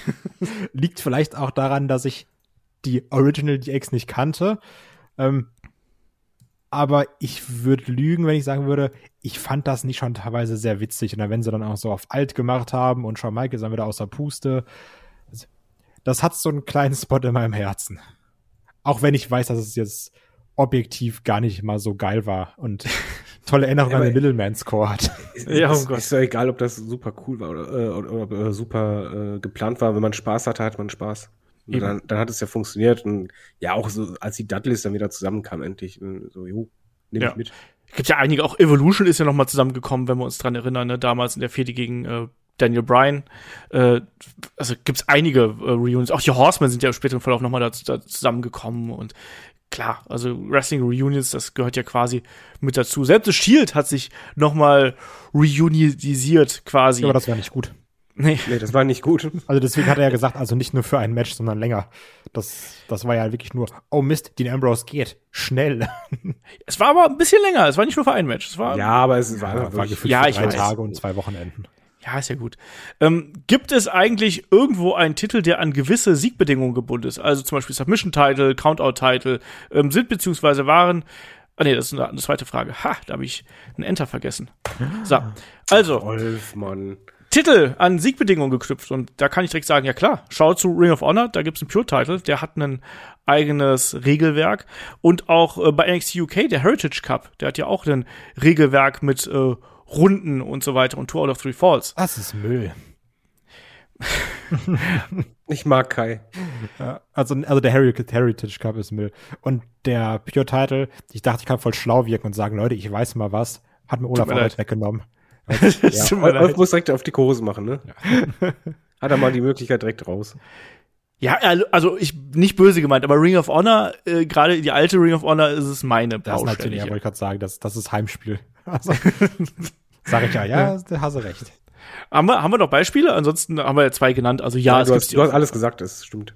Ja, also da gibt's auch noch, wenn du gerade wenn du nach Japan guckst, bei DDT gibt's halt verrückte Geschichten. Da gab's auch mal äh, Titles, die ans äh, äh, ans Alter geknüpft sind und solche Sachen. Also äh, ganz crazy, ganz crazy äh, Dinge gibt's da natürlich auch. So, das haben wir. Ähm, dann fragt er noch hier, der Thomas, äh, sind beziehungsweise waren klassische Tag Teams wie LOD Rockers äh, als Gruppe unter Vertrag oder je einzeln? Worauf ich hinaus will, hatten die Mitbestimmungsrecht zusammenzubleiben interessant, weil wir haben ja zuletzt, Shaggy und ich, ich grätsche jetzt einfach gerade ganz kurz nochmal vorweg hier, ähm, Shaggy und ich haben ja einen Podcast zum Split der, Split der Rockers gemacht. Und da war es so damals, dass Martin Jannetty die äh, Vertragsverhandlungen mit WWE geführt hat und Shawn Michaels fand das gar nicht so geil, dass er das gemacht hat. Also es gab quasi Einzelverträge, aber die wurden gebündelt mehr oder weniger behandelt. Das heißt, da wurde auch gemeinsam das verhandelt. Und dann im Nachgang, als man dann aber gemerkt hat, so, oh, okay, da gehen die Interessen auseinander. Den einen, der eine will eigentlich hier bleiben, der andere will weg. Dann hat man das quasi separiert. Ähm, heißt, ich glaube nicht, dass es äh, dezidierte Tag-Team-Verträge gibt, sondern es gibt quasi Einzelverträge, die wie aber doppelte gehandhabt werden. Ist jetzt aber nur eine Vermutung. Ich bin ehrlich, ich habe dazu nichts gefunden, obwohl ich es recherchiert habe. Das klingt schlau. Ja. So. Und dann fragt er noch, das ist eine Frage von David, äh, der, der Ultimate Warrior fragt, warum gab es nie einen WCW One-Night-Stand? Weil WCW äh, erst einmal zu ähnlich war vom, vom WWE. Äh, man hat auch nicht äh, das entsprechende Roster gehabt und ECW wurde ja auch nie als richtiges Teil von WWE empfunden. Da kannst du halt machen. Das war ja quasi ein eigenes Produkt innerhalb eines Produktes. Und warum sollte ein WCW One Night Stand funktionieren? Ich glaube, dass man die WCW nicht so glorifizieren wollte wie die ECW. Also Du gerade auch nicht die Leute. Wen willst du da reinschicken? Na gut, also ECW haben sie ja auch erst 2.5 gemacht. Das heißt, da waren auch vier Jahre dazwischen. Ne? Dann hätte man auch ein paar Leute gehabt. Aber ich glaube, man wollte gerade da nicht sagen, ach übrigens hier, das ist die geile Promotion, die uns über äh, 83 Wochen im Monday Night War ordentlich den Hintern getreten hat, bevor wir dann alles in, äh, äh, auf Rot gesetzt haben und gesagt haben, jetzt machen wir die Attitude Era. Ne? Man, du willst doch nicht deinen, deinen größten Konkurrenten da noch mal anfeuern und sagen, hier übrigens, das war damals richtig geil. Ne? Ja, theoretisch kann, kannst du es machen, aber selbst wenn, die Umsetzung stelle ich mir halt schwierig vor, weil wie gesagt, die beiden Produkte waren einfach viel zu ähnlich. Bei äh, ECW hattest du ja auch komplett andere äh, Zielgruppe, anderes Feeling. Äh, Es, war halt anders, deswegen konntest du halt sagen, okay, ein, eine Nacht machen wir es nochmal komplett anders. Genau das. Ja, machen wir, machen wir weiter. Komm, der äh, Kai hat ja gerade schon die eine Frage mit den Guilty Pleasures vorweggenommen, dann hau ich die dazwischen. Ähm, der Oliver fragt per Discord, habt ihr Guilty Pleasures, was Wrestling-Storylines angeht? Bei mir ist es unter anderem die Mr. America Storyline. Irgendwie Quatsch, aber ich finde es schade, dass durch Hogans damaligen WWE-Abgang die Story nie zu Ende erzählt wurde. Hätte mich interessiert, wie es endet. David, hast du denn noch hier Guilty Pleasure Storylines? Ähm, ja, das Problem ist, ich habe bei einer äh, Storyline, weiß ich nicht mehr, wer, wer die beiden waren. Es waren halt zwei Diven, wo eine eine Affäre mit äh, dem Vater der anderen hatte. Dawn Charlotte Marie- Macy Evans. nein, nein, nein, er meint, er meint Dawn Marie und ähm, äh, es und dann Tori anschließend Wilson. Noch, Tori Wilson. anschließend noch hier Mit Al äh, Wilson. Herz, Herzinfarkt gab und Ja, alles ja, ja. Mögliche. Das war so kitschig und aber es war halt lustig. Irgendwie. Ich, ich fand das toll, unterhaltsam. Ich habe mir gedacht, ja, mal schauen, was für ein äh, Müll sie sich als nächstes ausdenken. Aber was ich total liebe, was wie er halt schreibt, irgendwie Quatsch war. Und es war nicht nur irgendwie Quatsch, es war einfach nur Quatsch, aber ich habe es geliebt und ich liebe es immer noch. Das ist die McMahon gegen HBK und Gott. Ah, da habe ich gar nicht dran gedacht. Ich ja. liebe diese Storyline, die ist so gut und ich liebe auch den Entrance von Gott. Man muss einfach sagen, er hat einen echt guten Entrance eingelegt. Ähm, die hätte man noch gerne weiter, weiterführen können. Ich fand das super. Wir haben das abgefeiert damals auf der Couch. Tolles Ding. Kai, hast du noch was außer dem äh, Little Man's Court? Ja, also natürlich, also die, die 2.9er DX, muss ich ganz klar sagen. Ähm, Ja. Auch eine Sache, die zu diesem Podcast gehört. Und das ist kein Guilty Pleasure, weil ich fühle mich nicht guilty, das gut zu finden. Ich mochte dieses ganze drumherum mit Drake Maverick um den 24-7-Title. mit der Hochzeit und mit R-Truth. Das war sehr witzig. Und das, das, das war echt stark. Ähm, das, das war mein Highlight. Und ich habe ein Guilty Pleasure, das, das ist weniger eine Storyline, das ist eher ein Segment für nicht alle, aber für manche Wrestling-Hochzeitszeremonien im Ring. Ja. Also jetzt zum Beispiel auch Lana gegen Bobby Lashley, das war alles ganz, ganz schlimm, aber ich hab's auch so ein bisschen gerne geguckt. wir hatten übrigens auch mal äh, in Ausgabe 153 hatten wir auch mal einen Podcast zu Guilty Pleasures im Wrestling. Und generell da gehören auch diese ganzen Love Angles gehören da sehr oft für mich dazu. Ähm, Hochzeiten oder irgendwelche anderer Quatsch. Oder wie, wenn, wenn Venus ein Penis abgeschnitten wird. Choppy Choppy Pipi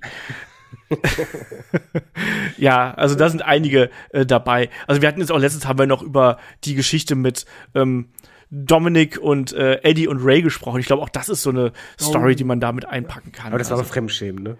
ja, aber das ist ja Wenn du den kleinen Dominik gesehen hast, einfach nur dachtest, oh mein Gott, nee. Kommt noch der, der Sohnemann von Goldberg raus, zieht das T-Shirt aus. genau das. Titus küsst Ähm, seinen Sohn auf den Mund. Oh. Das haben wir auch über 20 Folgen bei Headlock durchgezogen, ne? Ja. Ähm, hier haben wir noch äh, vom äh, Bretsch einige Fragen geschickt bekommen. Und zwar schreibt er, ähm, wie und vor allem wo seht ihr die Karriere eines Velveteen Dream, der er nie schuldig gesprochen wurde und es sehr ruhig um ihn geworden ist? Kann er ähm, an die Zeit vor Speaking Out anknüpfen und der Star werden, den sehr viele bis 2019 ihm gesehen haben? nein. David? Ach so. Äh, nö, es, es wird halt schwierig, den, den Ruf wieder gerade zu rücken. Ich glaube es nicht. Das Traurige dabei ist einfach nur, dass ich absolut sicher war, das wird ein Megastar. Ja, glauben wir alle, aber ja, es ist Ja, eben ist, der, ist der Ruf, er ist ruiniert.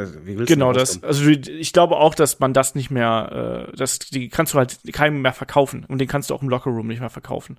Und wenn du bei einer kleinen Promotion bist ähm, und holst ihn rein, dann hast du eine harte Kernzielgruppe, die den kennen und die werden dir die Hölle heiß machen, wenn du den buchst. Genauso wie ein David Starr zum Beispiel. Oder ein Muddy Skirl. Ja, ja, ja. ja. Schwierige Kiste, deswegen, ich sag auch nein. Deswegen, ich glaube, der wird sich einen anderen Job suchen. Ähm, was glaubt ihr, wie die Zukunft des Main Event Pictures und den Titeln nach WrestleMania aussieht? Wird der Roster-Split aufgehoben, erneut, oder vielleicht sogar ein neuer World-Title für eine Show kreiert oder sogar zurückgebracht, so dass der Roster-Split erhalten bleibt? Hätten wir gerade eben mal fragen sollen. Ich fange trotzdem an. Äh, Kai, wie siehst du das? Das ist das Problem bei diesem dummen Titelvereinigen. Dann sagst du, ja, dann hat der ja beide und dann muss er bei beiden Shows antreten. Vielleicht verliert er dann aber auch einen oder wir machen einen neuen. Und generell dieses Titel neu machen. Ne? Also ich finde, ein Titel muss eine gewisse Historie mit sich bringen. Und wenn die Historie von einem Belt ist, den haben wir gemacht, weil Roman Reigns oder Brock Lesnar die anderen beiden gewonnen haben und wir sonst keinen hatten, ist nicht die geilste Historie, um einen World Title aufzubauen, meiner Meinung nach. Frage ist jetzt wirklich, um alles hier in dem Podcast zu kombinieren, ist im Main Event Picture noch Cody Rhodes dabei. also, weil das ist ja eine berechtigte Annahme eigentlich. Und ich kann es mir schon vorstellen, dass er da irgendwie so ein bisschen mitmischt. Ja, es wird ja ein Unification-Match werden, das heißt, wir haben dann erstmal ein Belt. Ja. Das, das steht schon mal fest. Ich glaube aber nicht, dass man nur wegen dem Belt hier den Roster-Split aufhebt. Ich, das glaube ich nicht. Ich glaube, dass man da eine Übergangslösung für finden wird, um für ein paar Monate nur einen Champion zu haben, sei es nur bis zum SummerSlam. aber dann, kurze Frage dazu. Ähm, ja. Unification Match. Ist ja. denn schon genau klar, wie das ausgelegt ist? Also, du meinst, ob wir dann so einen Unified Champion haben und der kriegt einen separaten Belt oder so? Genau, sowas? oder läuft der Nein. dann mit zwei Belts herum und es ist dann Roman oder Brock Two Belts? Weil das wird dir dann beinhalten, dass er vielleicht einen verlieren kann oder muss er dann immer beide verteidigen? Also heißt also quasi, wenn er verliert, so gibt er auch beide Titel ab. Das sind ja Sachen, ne? Aber denk doch mal in WWE-Logik. Du hast halt zwei Shows auf zwei Sendern, die beide einen World-Title wollen. Also machst du es doch standardmäßig so, du hältst, du gibst denjenigen beide Titel, also läuft dann halt das, das Nummer äh, Two Bells rum, für eine Zeit lang, hast du ein Rematch, da findest du irgendwann einen Grund, wo dann halt ein Titel verloren geht und der andere nicht und dadurch hast du wieder gesplittet. Genau, aber dann ist es ja kein Unification-Match. So, also weil Unification heißt ja in meinem Kopf, die werden vereint. Ja. Normal ja. Ne? Aber ich kann es mir nicht vorstellen, weil äh, da, da müsste der Champ entweder bei beiden Shows auftreten oder du kriegst richtig Stress mit einem Fernsehsender. Ist jetzt nicht unwahrscheinlich, ne? Dass er bei beiden Shows ja, auftritt. Also auf, auf Dauer wird das halt nicht so sein, kann ich mir nicht vorstellen. Das wird eher darauf hinauslaufen, dass es früher oder später, vielleicht machst du es eine Zeit lang, aber dann wird es wieder getrennt oder es kommt ein anderer Titel oder sonst was. Du brauchst zwei Haupttitel, damit beide Sender zufrieden sind.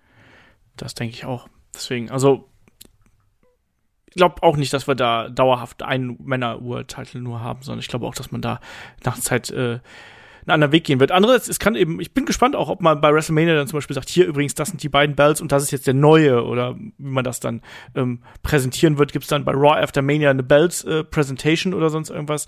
Das werden wir sehen. Ähm, der Brad fragt noch, welcher Wrestler, äh, der seit der Attitude Era oder sogar vorher aktiv ist, ist eurer Meinung nach am besten in Form? Ich denke, dass Rey Mysterio nicht von vielen Fans genug wertgeschätzt wird für seine aktuelle Form, wenn man die Länge seiner Karriere und seiner Verletzungshistorie berücksichtigt. Also, es sind tatsächlich einige, die noch aktiv sind, ne? wenn man so überlegt. Also, ein Chris Jericho zum Beispiel. Edge ist auch natürlich noch in der Attitude Era aktiv gewesen. Ähm, Dustin Rhodes ist natürlich noch jemand, der da dabei gewesen ist. Die Hardys. Ja, Big Show, also Paul White natürlich auch noch mit dabei. Wenn er mal wrestelt. Billy Gunn, ne? Auch der auf jeden Fall auch gut aufgepumpt. David, äh, was denkst du, wer ist äh, da in der besten Form? Ähm, ich, ich, sag mal, das, was äh, meine Frau und ich immer wieder sagen, erstaunt, das ist Küstchen. Der, der Typ sieht halt aus, als würde der nicht altern. Also jetzt, der ist jetzt nicht durchtrainiert ohne Ende oder so, aber der kann halt immer noch dieselben Matches abliefern wie früher. Und der, der ist halt in Form ohne Ende. Also das, das ist ja bestialisch. Entschuldige, ganz kurz, ähm, das finde ich übrigens bewunderswert, weil zum Beispiel bei mit einem Rey Mysterio, der hat ja irgendwann seinen Kampfstil angepasst. Wenn man sich Matches von ihm aus den 90ern anschaut oder auch Anfang der 2000er, da ist er noch ein ganz anderer. Und wir kennen die Historie mit seinem Knie, tausend Knieverletzungen, äh, die er da sich zugezogen hat, gern da mal in den Personality Podcast zu Rey Mysterio reinhören, da zählen wir die alle auf, so gefühlt. Ähm, aber äh, der hat ja seinen Wrestling-Stil angepasst. Und genauso auch einen Christian, das finde ich so interessant, der hat seinen Stil quasi gar nicht angepasst. Auch Edge eigentlich relativ wenig. Der hat so auf halber Strecke mal angepasst, aber jetzt auch die letzten Jahre eigentlich äh, weniger. Aber ich finde Christian eigentlich eine ganz gute Wahl. Kai, wie siehst du das? Ja, ich hätte noch an Edge gedacht. Ne? Also der ist Ja. sehr Aber er sieht halt im Gesicht so alt aus. ne? Ge- Genau, er sieht halt im Gesicht alt aus, aber Christian, mal ernsthaft, hältst ein Foto von dem vor, vor zehn Jahren daneben, denkst du, ja, alles klar, ist das gleiche. Aber ich habe jetzt nach, also nach am besten in Form habe ich jetzt eher ein bisschen an Ringwork gedacht, wenn ich ehrlich Okay. bin. Und nicht, wer ist noch sexy und knackig? Okay. Wen hättest du jetzt genannt? Edge. Ja. Okay.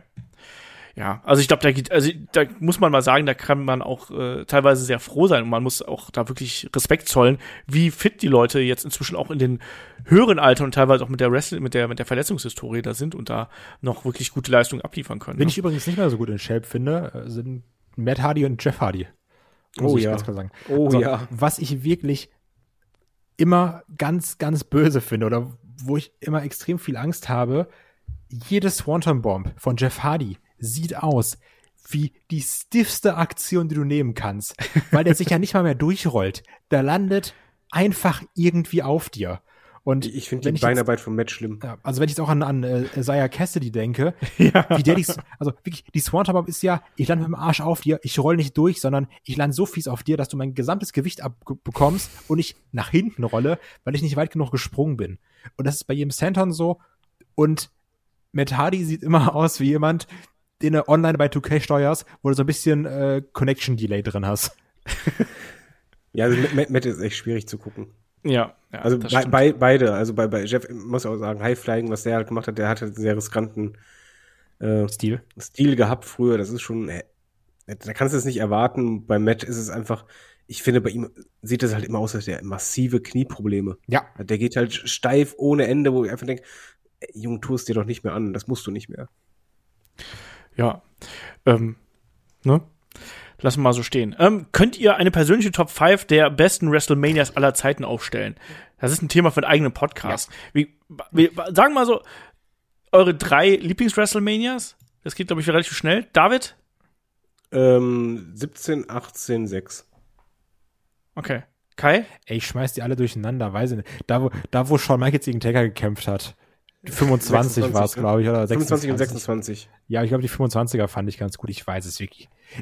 Das ist in meinem Kopf alles eins, ne? Also, da, da muss ich mich darauf vorbereiten, vernünftig, wochenlang. Okay. Also bei mir ist auch 17 ist mein absoluter Favorit. 19 ist sehr, sehr gut. Äh, und 6 aus Nostalgiegründen. Aber 30 halt auch. Ah. Ja. Sind's Wir, vier. wir haben ja nicht gesagt, aus welchen Gründen, sondern einfach nur, was man jetzt sagen würde. Ja, also ich bin Also immer spontan. Ist, sechs ist ja wrestlerisch nicht das Beste, aber du weißt ganz genau, du und ich, wir schauen uns das öfters an, allein schon wegen einem Match. wir gucken uns das vor allem öfters an, weil es halt so ein, so ein flauschiges Gefühl im Bauch gibt, Ja. oder? Wenn man das sich anschaut. Also ich hab da einfach Spaß dran. Ne? Und 30 deswegen- war auch toll mit Brian. Ja, die war auch super, aber das ist eine, anderes, eine andere Form von super, weil man da schon erwachsen gewesen ist. Ich und so. Nicht. Du wirst nie erwachsen. Okay, das, Ich war bei Touché. WrestleMania 37 noch nicht erwachsen. ähm, der Chris fragt noch, ähm, wie zufrieden seid ihr mit den aktuellen US-Kommentatorenteams bei Raw und SmackDown und wen könnt ihr euch künftig dort vorstellen? Zum Beispiel The Miz würde sich irgendwann dort ganz gut machen, Kai.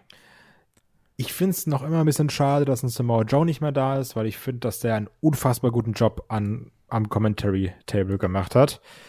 Ein Miss kann ich mir da auch vorstellen, aber gerade durch diese vielen Wechsel, die wir in den letzten Jahren hatten, ist es häufig ein Brei geworden, aus dem dann Pat McAfee raussticht, weil er Pat McAfee ist.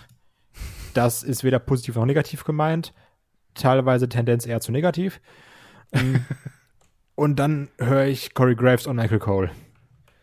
Also, das ist mittlerweile sehr Einheitsbrei in meinem Gehörgang geworden. Ich Wisst glaub, ihr noch, als wir Corey Graves cool fanden? Ja, gut. Damals? Ja, das waren wilde Zeiten. Aber ich glaube, die, die Kommentatoren haben es auch einfach mittlerweile echt schwer. Absolut, Also, wenn, ja. du, wenn du den Michael Cole anhörst, das hört sich an, das würde halt, der würde nicht kommentieren, sondern der würde halt irgendwie einen Marketing-Pitch Ich vorschlagen. glaube, der ist innerlich tot. Ja, aber wenn es, ich stell mir das auch noch schlimm vor, wenn du halt eigentlich möchtest, du so Emotionen, was Persönliches reinbringen und du wirst die ganze Zeit übers Ohr angeschrien von ihm, sag dieses eine Wort, du musst dieses Wort 48 Mal Sag sagen, deinen kein Mensch Satz. so redet. Sagst Sag- Pendes. Genau, sag, sag deinen Satz, sag deinen Satz. Das ist echt schwierig und ähm, dadurch bin ich auch ehrlich, finde ich, stechen halt beide Teams nicht hervor oder ich verbinde die jetzt auch nicht super krass damit. Es ist halt ein bisschen so wie Kai sagt, das ist so ein Einheitsbrei, wofür die nichts können, sondern es ist halt das, der Einheitsbrei wird halt Backstage vorgegeben und du musst es halt vorlesen. Mhm. Ja, also ich bin da auch kein großer Freund von dem äh, aktuellen Produkt, was an Kommentar ist, aber ich finde, was die inzwischen ganz gut machen, ist, dass der Kommentar eigentlich bei mir relativ vorbei, an mir vorbeigeht. Ja. Das ist bei mir wie so ein weißes Rauschen. Die labern, aber eigentlich kriege ich Ja. davon nur 10% mit, weil es eh immer dasselbe ist und deswegen interessiert es mich nicht. Und das ist der Unterschied zu AEW, wo ich mehr davon mitkriege, weil da auch teilweise die Art von Kommentar dabei ist, die ich mag. Also Excalibur ist zum Beispiel jemand, den schätze ich sehr als Kommentator, weil der das macht, was ich eigentlich sehr mag bei Kommentatoren. Der analysiert, der erklärt Dinge, manchmal auch ein bisschen an den Haaren herbeigezogen oder an der Maske herbeigezogen, aber das lassen wir mal so dahingestellt. Äh, aber da habe ich wiederum dann den Problemfall mit Jim Ross, Ja. der mir übel aufstößt, weil ich da mehr drauf achte. Bei WWE ist das alles so ein Rauschen. Das ist so die, die Autobahn des Wrestling-Kommentars. So, das ist, fährt an dir vorbei und irgendwann hat man aufgehört, sich darüber aufzuregen, weil es ist halt da. Das ist eigentlich ein guter Vergleich. Was ich gemerkt habe, ich mein, ich kann das, das perfekte Englisch, aber ich höre gern zu. Ähm, meine Frau kann noch schlechteres Englisch, aber Das geht. Ja, ja, das geht. das geht, aber was Aber, ich halt aber David hatte- ist der, der am meisten Englisch verwendet in seinen Sprachnachrichten, nicht in seinen Textnachrichten immer. Das Schlimme ist ja, ich gucke mir auch das meiste auf Englisch an. Das ist ja noch schlimmer. Auf YouTube gucke ich mir alles auf Englisch an, die ganzen vier Stunden Dokus, alle rein da.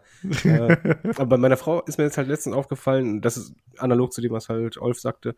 Äh, Sie hatte den AEW Pay-Per-View alleine geguckt und dann anschließend gesprochen über Situationen und so, ja, ja, ja, und die Kommentatoren haben ja auch dann das und das gesagt. Und ich dachte so, wow, du hast richtig zugehört. Und Ja. ähm, das, das fand ich interessant, weil das stimmt, was du sagst. Ja. Das ist halt nicht dieses Rauschen und das ist halt unterschiedlich. Das Problem ist, dass ich bei AW ganz oft raushöre, wie Excalibur dann nochmal über das drüber bügelt, was JR falsch sagt. ja. Sag ich so, also, das ist so ein bisschen wie wenn Olaf mich korrigieren muss und sagen, ja, nee, so und so ist das nicht ganz richtig. Da musst du so und so sagen. Dann, ja, gut, stimmt. Und mit JR ist es genauso. Ja, das ist korrekt. Deswegen, so ist es. Ähm, dann fragt ihr Chris noch, äh, wieso hatten die Dudley Boys kein Match bei WrestleMania 19? Sie standen laut Wikipedia nur in der Kickoff-Show an der Seite von Val Venus und Lance Storm. Und da, der, der Grund dahinter ist eigentlich relativ einfach. Wenn man sich die Karte anschaut, da ist kein Platz mehr. Also man hat offensichtlich keinen keinen Grund gesehen, weshalb man hier die äh, Tag Team Championships mit da drauf packen sollte. Ähm, oder beziehungsweise warum man die äh, Dudleys mit in dieses Match zum Beispiel hätte reinstecken sollen. Die waren halt noch da mit dabei, aber mehr halt eben nicht. Ganz einfach. Planung. Und knapp. Genau. Ähm, dann gab es ja eine Reihe von Fragen von Bretsch, den hatten wir, glaube ich, gerade eben schon mal. Genau, der hat ganz viele Fragen gestellt. Ähm, der hat jetzt noch mal zuletzt gefragt, was ist eigentlich äh, bei AW der Gedanke dahinter, dass man weiterhin beide TNT-Bells präsentiert? Ähm, das macht nach der äh, Vereinigung ja irgendwie wenig Sinn, David, oder? Ich habe absolut keine Ahnung. Und genau das haben wir uns letztens auch gefragt. Wo wir einfach dachten, ja, aber warum denn beide? Dann ja, äh, vielleicht weil das halt cool aussieht oder ich weiß es nicht. Ich, ich verstehe es auch nicht. Ich weiß den Grund dahinter nicht. Vielleicht klärst du uns das auf. Ich weiß es auch nicht. Nee, ich weiß es nicht. Ich glaube einfach, weil man zwei Bells jetzt hat und die will man zeigen. Außerdem kann die dann der gute äh, Dan Lampert hier durch die Gegend schleppen. Ich weiß es nicht. Ich weiß es wirklich nicht. Aber ich finde, man kann jetzt auch ein bisschen schön damit spielen, so. Aber ich, mir, es Ja, wurde nicht Dingen- erklärt. Vor allen Dingen, wenn du halt jetzt äh, in einem Stable den Titel hast, wo halt eigentlich noch einer gerne den Titel hätte, ja, vielleicht teilst du den auch. Hier, Ethan Page, darfst mal anfassen. Genau. Darfst Genau. du auch mal tragen, wie so ein Replika-Belt, Genau. weißt du? Ja. Ich bin auch US-Champ, wisst ihr? Aber, aber, aber wenn er den Titel halten sollte, soll er sich bitte Socken kaufen. Ich hasse das, dass er immer ohne Socken auftritt. Ja, also wir wissen es auch nicht und es gab dazu auch keine offizielle Stellungnahme. Dann fragt er noch, ähm, da wir gerade so ein bisschen retro sind, was glaubt ihr wäre passiert, wenn Bret Hart sich in der WCW nicht so verletzt hätte, äh, was letztlich zum Karriereende geführt hat? Ähm, wie wäre es wohl nach dem Ende der WCW mit dem Hitman weitergegangen? David, haben wir darüber nicht schon mal gesprochen? Ähm, ja, jein. Wir hatten, wir hatten mal äh, spekuliert halt, wa- was gewesen wäre, wenn, und da waren wir uns, glaube ich, relativ einig, dass wir sagten, bei WCW wäre nie glücklich geworden. Ähm, aber ich weiß nicht, wie wir weiter sagten. Ich, ich würde jetzt einfach sagen, Ende von WCW, da wäre wahrscheinlich zu WWE gekommen, wäre da nochmal ein Star gewesen. Glaube ich nicht. Ein paar, paar Jährchen, äh, nicht, nicht im Main Event oder so, wäre vielleicht da nochmal reinkommen. Vielleicht hätten die sich vertragen, vielleicht auch nicht, aber so oder so. Ähm, ich glaube, er hätte einfach ein schöneres Le Leben gehabt und ähm, er hatte da ja in der Zeit ja auch, er war in Kanada, ist er ja halt ein riesiger Name gewesen und er war halt äh, sogar auch nicht super gut, aber er war ja auch mal in TV-Sendungen zu sehen oder in Serien. Ich glaube, der hätte irgendwie den Weg eingeschlagen. Also auf jeden Fall hätte er ein erfolgreicheres Leben gehabt am Ende. Ja, das, das auf jeden Fall. Ich glaube aber nicht, dass er ähm, nach dem Ende von der WCW zur WWF gegangen wäre, weil das äh, ein großer Faktor noch dazwischen und das ist der Tod von Owen Hart. Ich glaube, dass das nochmal massiv dafür gesorgt hätte, dass er nicht zur WWF gegangen wäre, zu diesem frühen Zeitpunkt. Ich glaube, dass er 2001 noch, ne? Entschuldigung, es wäre auf jeden Fall besser gewesen. Also, wenn ich es wünschen könnte, würde ich echt sagen, ey, lass einfach diesen einen Kick nicht geschehen. Ja, da gibt es so einiges, was man äh, äh, nicht geschehen lassen wollen würde. Ja, wo wir gerade beim Thema Bret Hart sind, ähm, hat der André noch eine Frage gestellt. Und zwar, warum hat der Hitman, nachdem er den King of the Ring 1993 gewonnen hat, eigentlich nie sein WWE Championship Match bekommen? Auch in der Show wurde immer wieder darauf hingewiesen, dass der Turniersieger einen Shot auf den Titel bekommen würde. Ne? David, weißt du es? Ähm, ich ich habe es nur gelesen. Äh, also ursprünglich war ja genau das geplant gegen Hulk Hogan, der damals den Titel trug. Allerdings soll Hogan da wohl nicht sehr happy gewesen sein mit dem geplanten Matchausgang. Er hätte auch eh nicht so viel vom Hitman gehalten. Weshalb dann Hogan auch seinen Titel äh, an Yokozuna verloren hat und dann ist es halt im Sand verlaufen. Man weiß, wie es dann weiterging.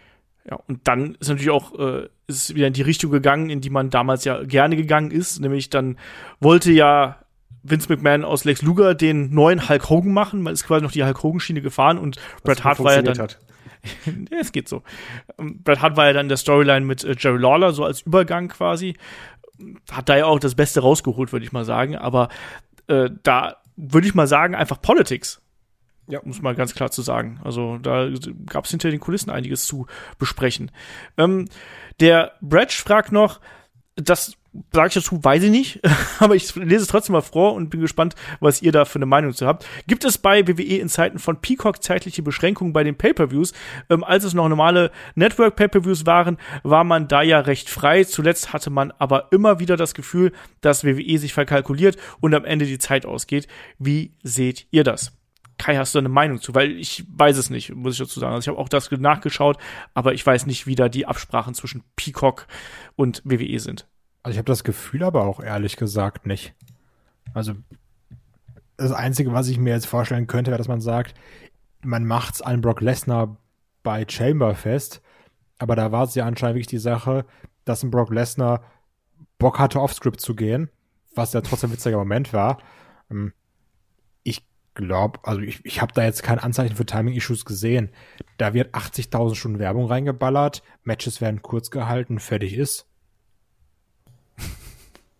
So. David, hast du eine Meinung? Ich glaube schon, dass es eine äh, zeitliche, nicht eine richtige Beschränkung gibt, aber dass man halt vorher in der Planung äh, sich abspricht ähm, und dann sagt, ja, die Show wird beispielsweise drei Stunden 30 gehen und äh, man sich an diese Zeitslot hält, aber nicht unbedingt wegen Peacock, sondern man muss ja bedenken, die Pay-Per-Views werden ja auch zum Beispiel in England oder sonst was übertragen.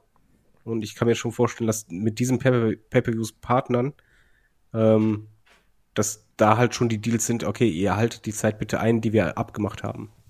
Ja, ja aber in England und sowas läuft das ja auf Network. Äh, ja, aber nicht nur, oder nicht? Gibt es keine Alternative? Gibt ja selbst hier in Deutschland gibt es auch Alternative. Musst ja nicht über das Network schauen, du kannst auch über Sky schauen. Ah, ja, gut, okay, aber ich glaube halt nicht, dass du, dass du dir dann von Sky oder was, was vorschreiben lassen musst. Nein, nein, wie gesagt, ich glaube nicht, dass es halt eine zeitliche Beschränkung gibt, von wegen, ihr dürft jetzt keine vier Stunden, sondern einfach, dass WWE vorher das kommuniziert und entsprechend die Technik ausgelegt ist. Also ja, klar, natürlich, aber äh, ja, okay, gut, dann, dann schon. Ich dachte, das kann also, so, so gemeint, also ja, ja. Die WWE gibt vor, mal drei Stunden wir, 30, wir, wir, wir machen, halt, ja, okay. Und dann kann es halt sein innerhalb der Show, dass man merkt so, oh, das Segment dauerte irgendwie doch länger oder das Mensch, hm, sonst was und dann, jo, lass mal gucken, wie wir es machen. Ja, ja, gut, okay, das kann, ja, okay. Oder wir brauchen noch mehr Werbespots. Ja. Genau. Und ansonsten, wenn ihr bei Sky arbeitet oder sonstige Quellen habt, dann haut uns einfach an, schickt uns eine Mail an fragen.headlock.de oder kommt auf Discord und haut mich da an. Also wenn ähm, ich mir angucke, wie Dynamite bei Sky hochgeladen wird, habe ich das Gefühl, dass da gar keiner arbeitet. auf jeden Fall nicht am äh, Wochenende oder am Werktags. Ja. Ja. Oder an Feiertagen. Und freitags auch nur bis eins. genau. ähm, der Real Sebastian hat noch gefragt, anlässlich der Hall of Fame Aufnahme von äh, Big Van Vader gibt's für euch Dream Matches gegen Wrestler der Moderne, die ihr gerne gesehen hättet mit Vader? Ich habe nur einen Namen. Ich hab, der hieß früher Walter und heißt jetzt Gunther. Ja, Big Fan Gunther, ne? oh, mit, mit, mit Walter wäre super. Ich glaube, die, die würden sich einfach nur äh, die, die Blutadern kaputt klatschen. Ich glaube, da hätte Walter auch so Bock drauf. Also, wie ich den einschätze. Ähm, ich glaube, das ist so, so ein Match, was da, was man gesehen haben müsste und was es leider nicht mehr gibt. Ähm, Kai, hast du da äh, Matches, die du sehen würdest? Keith Lee? Ja, noch so ein großer? Witzig. Also Walter war der erste Name, okay. den ich im Kopf hatte, Keith Lee war der zweite. Die hast du jetzt okay. beide genannt. Ich weiß aber auch nicht, wie viel Bock Keith Lee hat, sich so verwuchten zu lassen. Also Walter hätte, glaube ich, Bock drauf. Ja, das, das glaube ich auch. Das, der klatscht das, einfach zurück.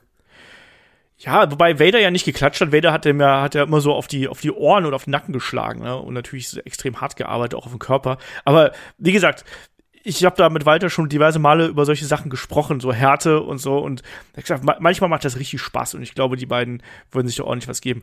Äh, David, hast du noch einen Namen hier zu, für Vader? Nee, ich hätte auch Walter gesagt, das auf jeden Fall. Weil okay. ich, ich glaube auch die meisten Wrestler, äh, die mögen, glaube ich, nicht mehr dieses stiffe. Ich, ja, wobei ich auch sagen muss, Vader konnte ja auch sehr gut mit kleineren äh, Wrestlern arbeiten. Ja, der gibt ihm noch einen Darby Allen, kann er viermal umbringen. ich hätte jetzt eher an sowas wie Brian Danielson zum Beispiel gedacht. Wie das du denkst immer an Brian Danielson, egal welchen Gegner wir nennen. Ey, sag mal ein Dream Match, ey, Brian Danielson. Immer Brian Danielson. Shawn Michaels, Brian Danielson, ja. immer. Ja, das ist leider die Wahrheit. Vince McMahon, Brian Danielson. Wir haben noch zwei äh, Deutschland-Fragen, die nehme ich jetzt einfach mal mit rein. Ähm, und zwar die eine, die geht dann auch ein bisschen an, an mich und an den Kai vor allem auch. Ähm, da hat mich dann zum Thema WXW hier eine Frage gestellt. Das war schon vorm Karat, dass die Frage reingekommen ist und war auch so ein bisschen ein Podcast-Thema. Und zwar er schreibt, ähm, der Bratch, äh, wie seht ihr die Entwicklung von WXW in den letzten dreieinhalb bis vier Jahren? Ich muss leider sagen, dass ich das Interesse größtenteils verloren habe und glaube, dass, äh, dass das nicht nur an der Pandemie äh, liegt und diese den Prozess aber beschleunigt hat. Er hat dann so ein bisschen aufgezählt, ähm, Personalwechsel bei WWE, Ausrichtungswechsel, Kooperation mit WWE, auch natürlich die Pandemie, die äh, Abläufe dadurch, wie das alles gelaufen ist. Und da frage ich mal Kai, weil Kai, du warst auch vor langer Zeit ein Die Hard WXW-Fan, bist der Promotion hinterhergereist und ja, hast jetzt auch so ein bisschen das Interesse an dem Produkt verloren. Ähm, hast du ein bisschen neidisch Richtung Karat geschielt jetzt vor zwei Wochen? Am Anfang ja. Dann habe ich die Ergebnisse gelesen und habe mir gedacht, ey, gut, dass ich dann lieber eine Corona für Schalke riskiere. Für, für so eine Schalke zu Hause Heimniederlage. Ähm, also, das sah natürlich spaßig aus, aber man hat ja auch auf diese Karat-Überraschung gehofft. Da ist jetzt nicht so krass was passiert. Ja, gut, ganz ehrlich. Wer, also, ich hätte eher, also, ich hätte lieber die Leute getroffen und sagen, ey, hier geil ein bisschen labern. Und das im Ring wäre mir egal gewesen, bin ich ganz ehrlich. Das, das hätte ich mitgenommen.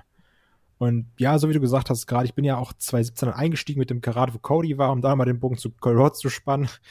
ähm, und war da unfassbar gut unterhalten. Also ich war ja großer, großer, großer Fan. Da war so viel Geiles dabei. Und auch heute noch gucken wir uns manchmal dann um, um zwei Uhr nachts nochmal die eine oder andere Promo an. Äh, ganz legendär auch die Promo von Walter und Ilya mit diesem Wir sind nicht mehr eure Jungs. Also das, diese bei Superstars, glaube ich, gehalten haben. Da war da war viel bei, was Spaß gemacht hat. Und dann ist das alle so ein bisschen, ja, in, in falsche Richtung gelaufen. Also ich fand, die, die, die WXW selber wirkte unsympathischer durch verschiedene Entscheidungen, die sie getroffen haben. Da, wie Leute geholt wurden, das war nicht cool. Wie dann damit umgegangen wurde, war nicht cool, als Fans gesagt haben, Leute, macht sowas doch mal nicht. Dann natürlich, klar, der Weggang, also ich glaube, viele Sachen waren dann, also letztendlich war dann Corona nur so ein Katalysator, der alles mhm. ein bisschen beschleunigt hat. Aber ja, es ist schon so, dass in den letzten gerade zwei Jahre, würde ich sagen, ja, vielleicht noch das Jahr auch noch vor Corona so ein bisschen, hast du auch schon gemerkt, es wird schlechter. Da hat sich vieles zum Negativen geändert. Ähm, für mich war das jetzt ja auch wieder die erste Show quasi, wo ich wieder live in der Halle gewesen bin. Also inklusive Angst dann die Woche drauf, ob ich mir Corona gefangen habe. Äh, inklusive, aber äh, ist alles gut gegangen. Ähm, nein, es war für mich auch eine, eine merkwürdige Geschichte. Ich habe WXW nach wie vor verfolgt, aber habe auch gemerkt, dass so ein bisschen die Bindung, die ist ein bisschen verloren gegangen. Aber ich muss sagen, dass mir jetzt das Karat auch noch mal wieder gezeigt hat, dass man da auch zumindest in verschiedenen Bereichen, zumindest was das Talent angeht, auch gute Wege gegangen ist. Und ich finde, das Karat hat einen guten Job gemacht, um bestimmte Talents einem auch näher zu bringen. Also Peter Tihani ist zum Beispiel so ein Beispiel, da sage ich den, den fand ich vorher on tape fand ich ihn gut und jetzt finde ich ihn halt richtig geil und das ist für mich ein Seller ähm, inzwischen, weil ich den so gut fand äh, bei dem äh, Karat, was ich gesehen habe. Ähm, das Match gegen äh, Aigle Blanc war halt richtig bockstark. Ähm, ja, aber natürlich, man hat da wirklich unter der äh, Pandemie auch gelitten und hat da auch nicht nur alles perfekt gemacht ähm, und hatte auch da viele Fans vergrätzt. Natürlich hat man auch einen komplett neuen Kader aufgebaut. Auch das darf man nicht unterschätzen, dass du dadurch natürlich auch noch mal ja Zuschauer verlierst, wenn auf einmal die großen Namen gehen um, oder du einfach einen komplett neuen Kader aufstellst aus verschiedenen Gründen.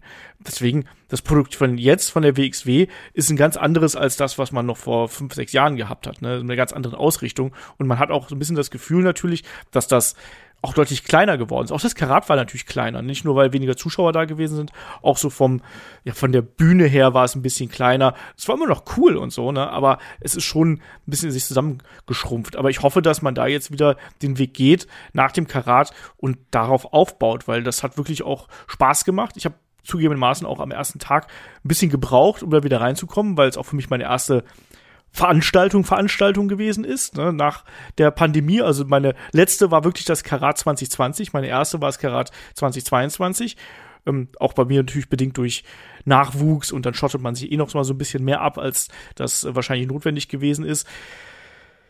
Ja, also ähm, ich bin gespannt, wie sich jetzt da die, ganze Geschichte äh, weiterentwickelt und ich hoffe, dass man da äh, diesen ja, Rückschritt, den großen Rückschritt, den man gemacht hat, dass man den wieder nach vorne geht, weil auch da ähm, gibt es noch großes Talent und man hat gesehen, dass da noch einiges drin ist. Aber klar, da sind einige auch Entscheidungen getroffen worden, die der Promotion wahrscheinlich geschadet haben. Die sehr, sehr langwierige Rückzahlung der Dauerkarten hat auch nicht geholfen, die Bindung zu stärken. Zum Beispiel, zum Beispiel. Da warst du nicht der Einzige. Ne? Das stimmt. Aber was ich ansprechen muss, natürlich da auch äh, an der Stelle nochmal, wenn ihr ein bisschen durchgehalten habt und wenn ihr diejenigen seid, die ich dann auch beim Karat getroffen habe, an der Stelle nochmal äh, ganz schöne liebe Grüße und auch an die, äh, an, an euch alle, mit denen ich da gequatscht habe. Äh, vielen Dank für jedes nette Wort hier zu Headlock und dafür ist das Karat auch immer echt super. Ich kann mal bei Patreon reinschauen. das haben die meisten ja, tatsächlich das, mit denen da, da, da trifft man ja nur die guten Leute natürlich. Ne? Das, das ist die, die, die oberen fünf Prozent, die trifft man dann da. genau das. Nee, also das, ähm, das ist wirklich schade. Das habe ich so ein bisschen vermisst. Da, da hätte ich sehr viel Bock drauf gehabt. Und der Marcy fragt noch hier, durch die Doku über Maggot, also die Bastards-Doku, bin ich gerade etwas gehypt und frage mich, wie weit er es bringen kann. Hat er das Zeug dazu, irgendwann mal nach äh, Amerika zu gehen? Und welchen deutschen Wrestler seht ihr in Zukunft mal in einer großen Liga? Ich muss mal gerade fragen, David, hast du die Bastards-Doku gesehen? Nein, ich äh, mache jetzt auch kein Urteil oder sonst was, weil ich da nicht drin bin. Deswegen, das wäre doof. Okay. Kai, hast du die äh, nee, Bastards-Doku gesehen? Ich habe mitbekommen, dass Maggot geisteskrank over ist. Ja. Auch was ich alles bei Twitter gelesen habe, dass die Leute richtig, richtig Bock auf den haben. Also, ähm, klar, Maggot, ehemaliger Teil der, der äh, Bastards hier, ne, der Pretty Bastards mit Prinz Ahura an der Seite und dann eben auch jetzt hier mit Baby Allison äh, zugegen, jetzt äh, mit Heisenberg. Äh, unfassbar over und Shotgun-Title-Gewinn absolut verdient, ne? Mit eines der besten Themes, was man momentan hat und äh, toller Typ einfach. Ne? Und auch ein super netter Typ, muss ich dazu sagen. Mit dem hatte ich auch schon diverse Male so zwischendurch mal geschnackt und so. Also ist echt ein guter, guter Junge. Und ähm, ich glaube, was Maggot ein bisschen zu dem absoluten Durchbruch im Weg steht, ist ein bisschen die Körpergröße und so die Masse. Ich glaube, das ist was, was ihm da ein bisschen fehlt, weil Charisma und Fähigkeiten bringt er eigentlich mit. Ähm, deswegen ich weiß gar nicht, ob das sein Ziel ist unbedingt, dass er in den USA durchstartet, aber ich glaube schon, dass der ähm, die Chancen hat, auf jeden Fall äh, mal hier und da durchaus eingeladen zu werden. Es braucht aber noch ein bisschen. Ich glaube, der hat jetzt quasi den ersten Sprung gemacht mit diesem äh, Shotgun-Title-Gewinn und ist dann quasi auch aus diesem Pretty Bastards Schatten rausgetreten und hat gemerkt, so, ey, krass, der funktioniert, die Leute sprechen über den und das der nächste Schritt ich kann mir gut vorstellen, dass man den mal bei Progress sieht zum Beispiel oder bei anderen europäischen Ligen und dann mal sehen. Ähm, es ist nicht so einfach, auch für den Deutschen jetzt dann darüber zu gehen, USA und da zu wresteln. Mal gucken. wo der Weg dahin führt. Das ja. ist ganz wichtig, was du gerade angesprochen hast, weil das ist ja in Deutschland der nächste große Schritt, dass du sagst, ich komme aus Deutschland raus und werde gebuckt in UK. Das hat man ja auch gesehen bei einem Walter, bei einem Ilya. Dann Ja. kommen die Progress Bookings, dann kommen die Bro äh, Bookings in Irland bei, wie heißen die mit RevPro? Scrappermania nochmal? Die mir die krassen Trailer Ähm. machen. Ei, bin ich blöd? Ja, ich weiß, was du meinst, aber ich komme gerade nicht drauf. Da auch mit Jordan Devlin gegen Walter und sowas. Wie heißen die denn, Mann? Der Rev Pro war es ja nicht, ne? Nee. Ach, Mann, jetzt stehe ich auf. Wie heißt denn die Liga? Das kann ich jetzt nicht auf mir sitzen lassen, dass ich nicht weiß, wie die Liga heißt. OTT. O Dankeschön, OTT. Genau. ich muss es aber auch jetzt gerade nachgoogeln, weil ich, mein, ich habe auch ein Brett vorm Kopf. Ja, genau. Also, dass du dann bei sowas äh, ge gebuckt wirst. Das ist erstmal der nächstgrößere Schritt für deutsche Wrestler, glaube ich. Ja. Deswegen, aber mal schauen wir mal. Also, wie gesagt, der ist mega over, die Leute sprechen über den und das ist schon mal ähm, der erste Schritt in meinen Augen. Ähm, und wie gesagt, ein guter Junge. Ähm, Nochmal hier ne, von Bratch nochmal eine Abschlussfrage, was Lustiges. Ähm, angenommen, das Headlock-Team wäre ein Stable mit Olaf an der Spitze. Wer aus dem Team würde am ehesten gegen Olaf turnen, um der Anführer von Headlock zu werden? Und wie würde der Turn aussehen? Und für mich, also die Frage müsst ihr beantworten, und für mich ist die Frage, wen würdest du aus dem Headlock-Stable rausschmeißen, la Triple H bei Randy Orton zu Evolution-Zeiten, um deinen Platz an der Sonne zu unterstreichen? Und wie würde das aussehen? So, ihr dürft die erste Frage beantworten. Welche, w- wer turn würde? Ja, Ich würde ganz klar sagen, ich würde turn. Das wäre auch super easy. Ich würde das ganze Podcast-Equipment von Olaf einfach oben auf ein Regal packen. Da kommt dann nicht mehr dran und dann zacko, ist das alles meins.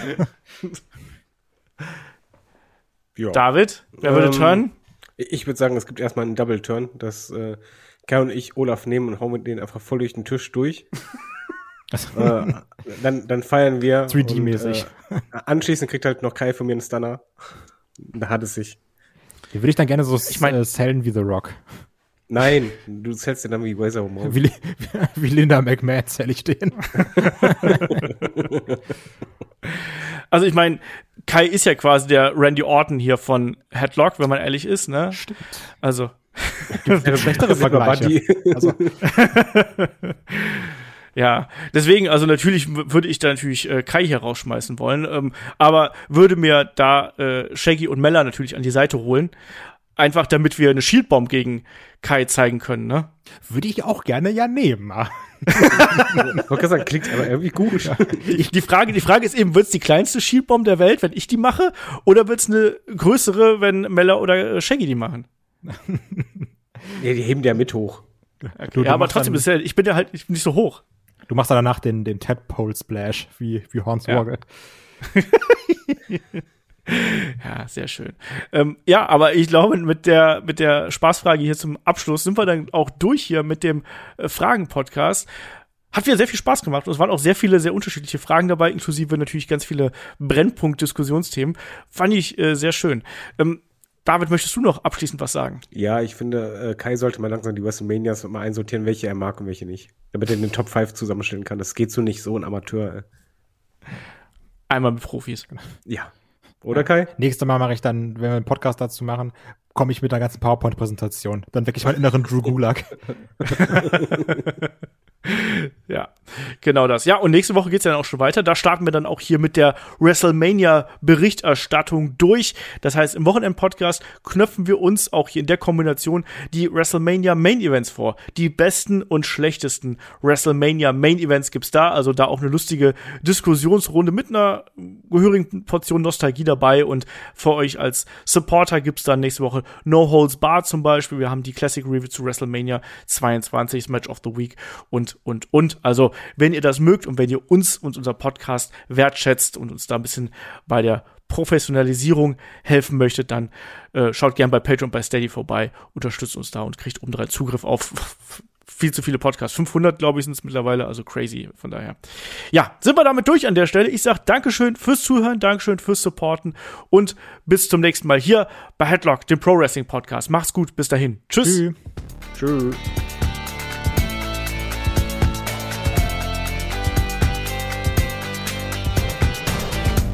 Headlock, der Pro Wrestling Podcast.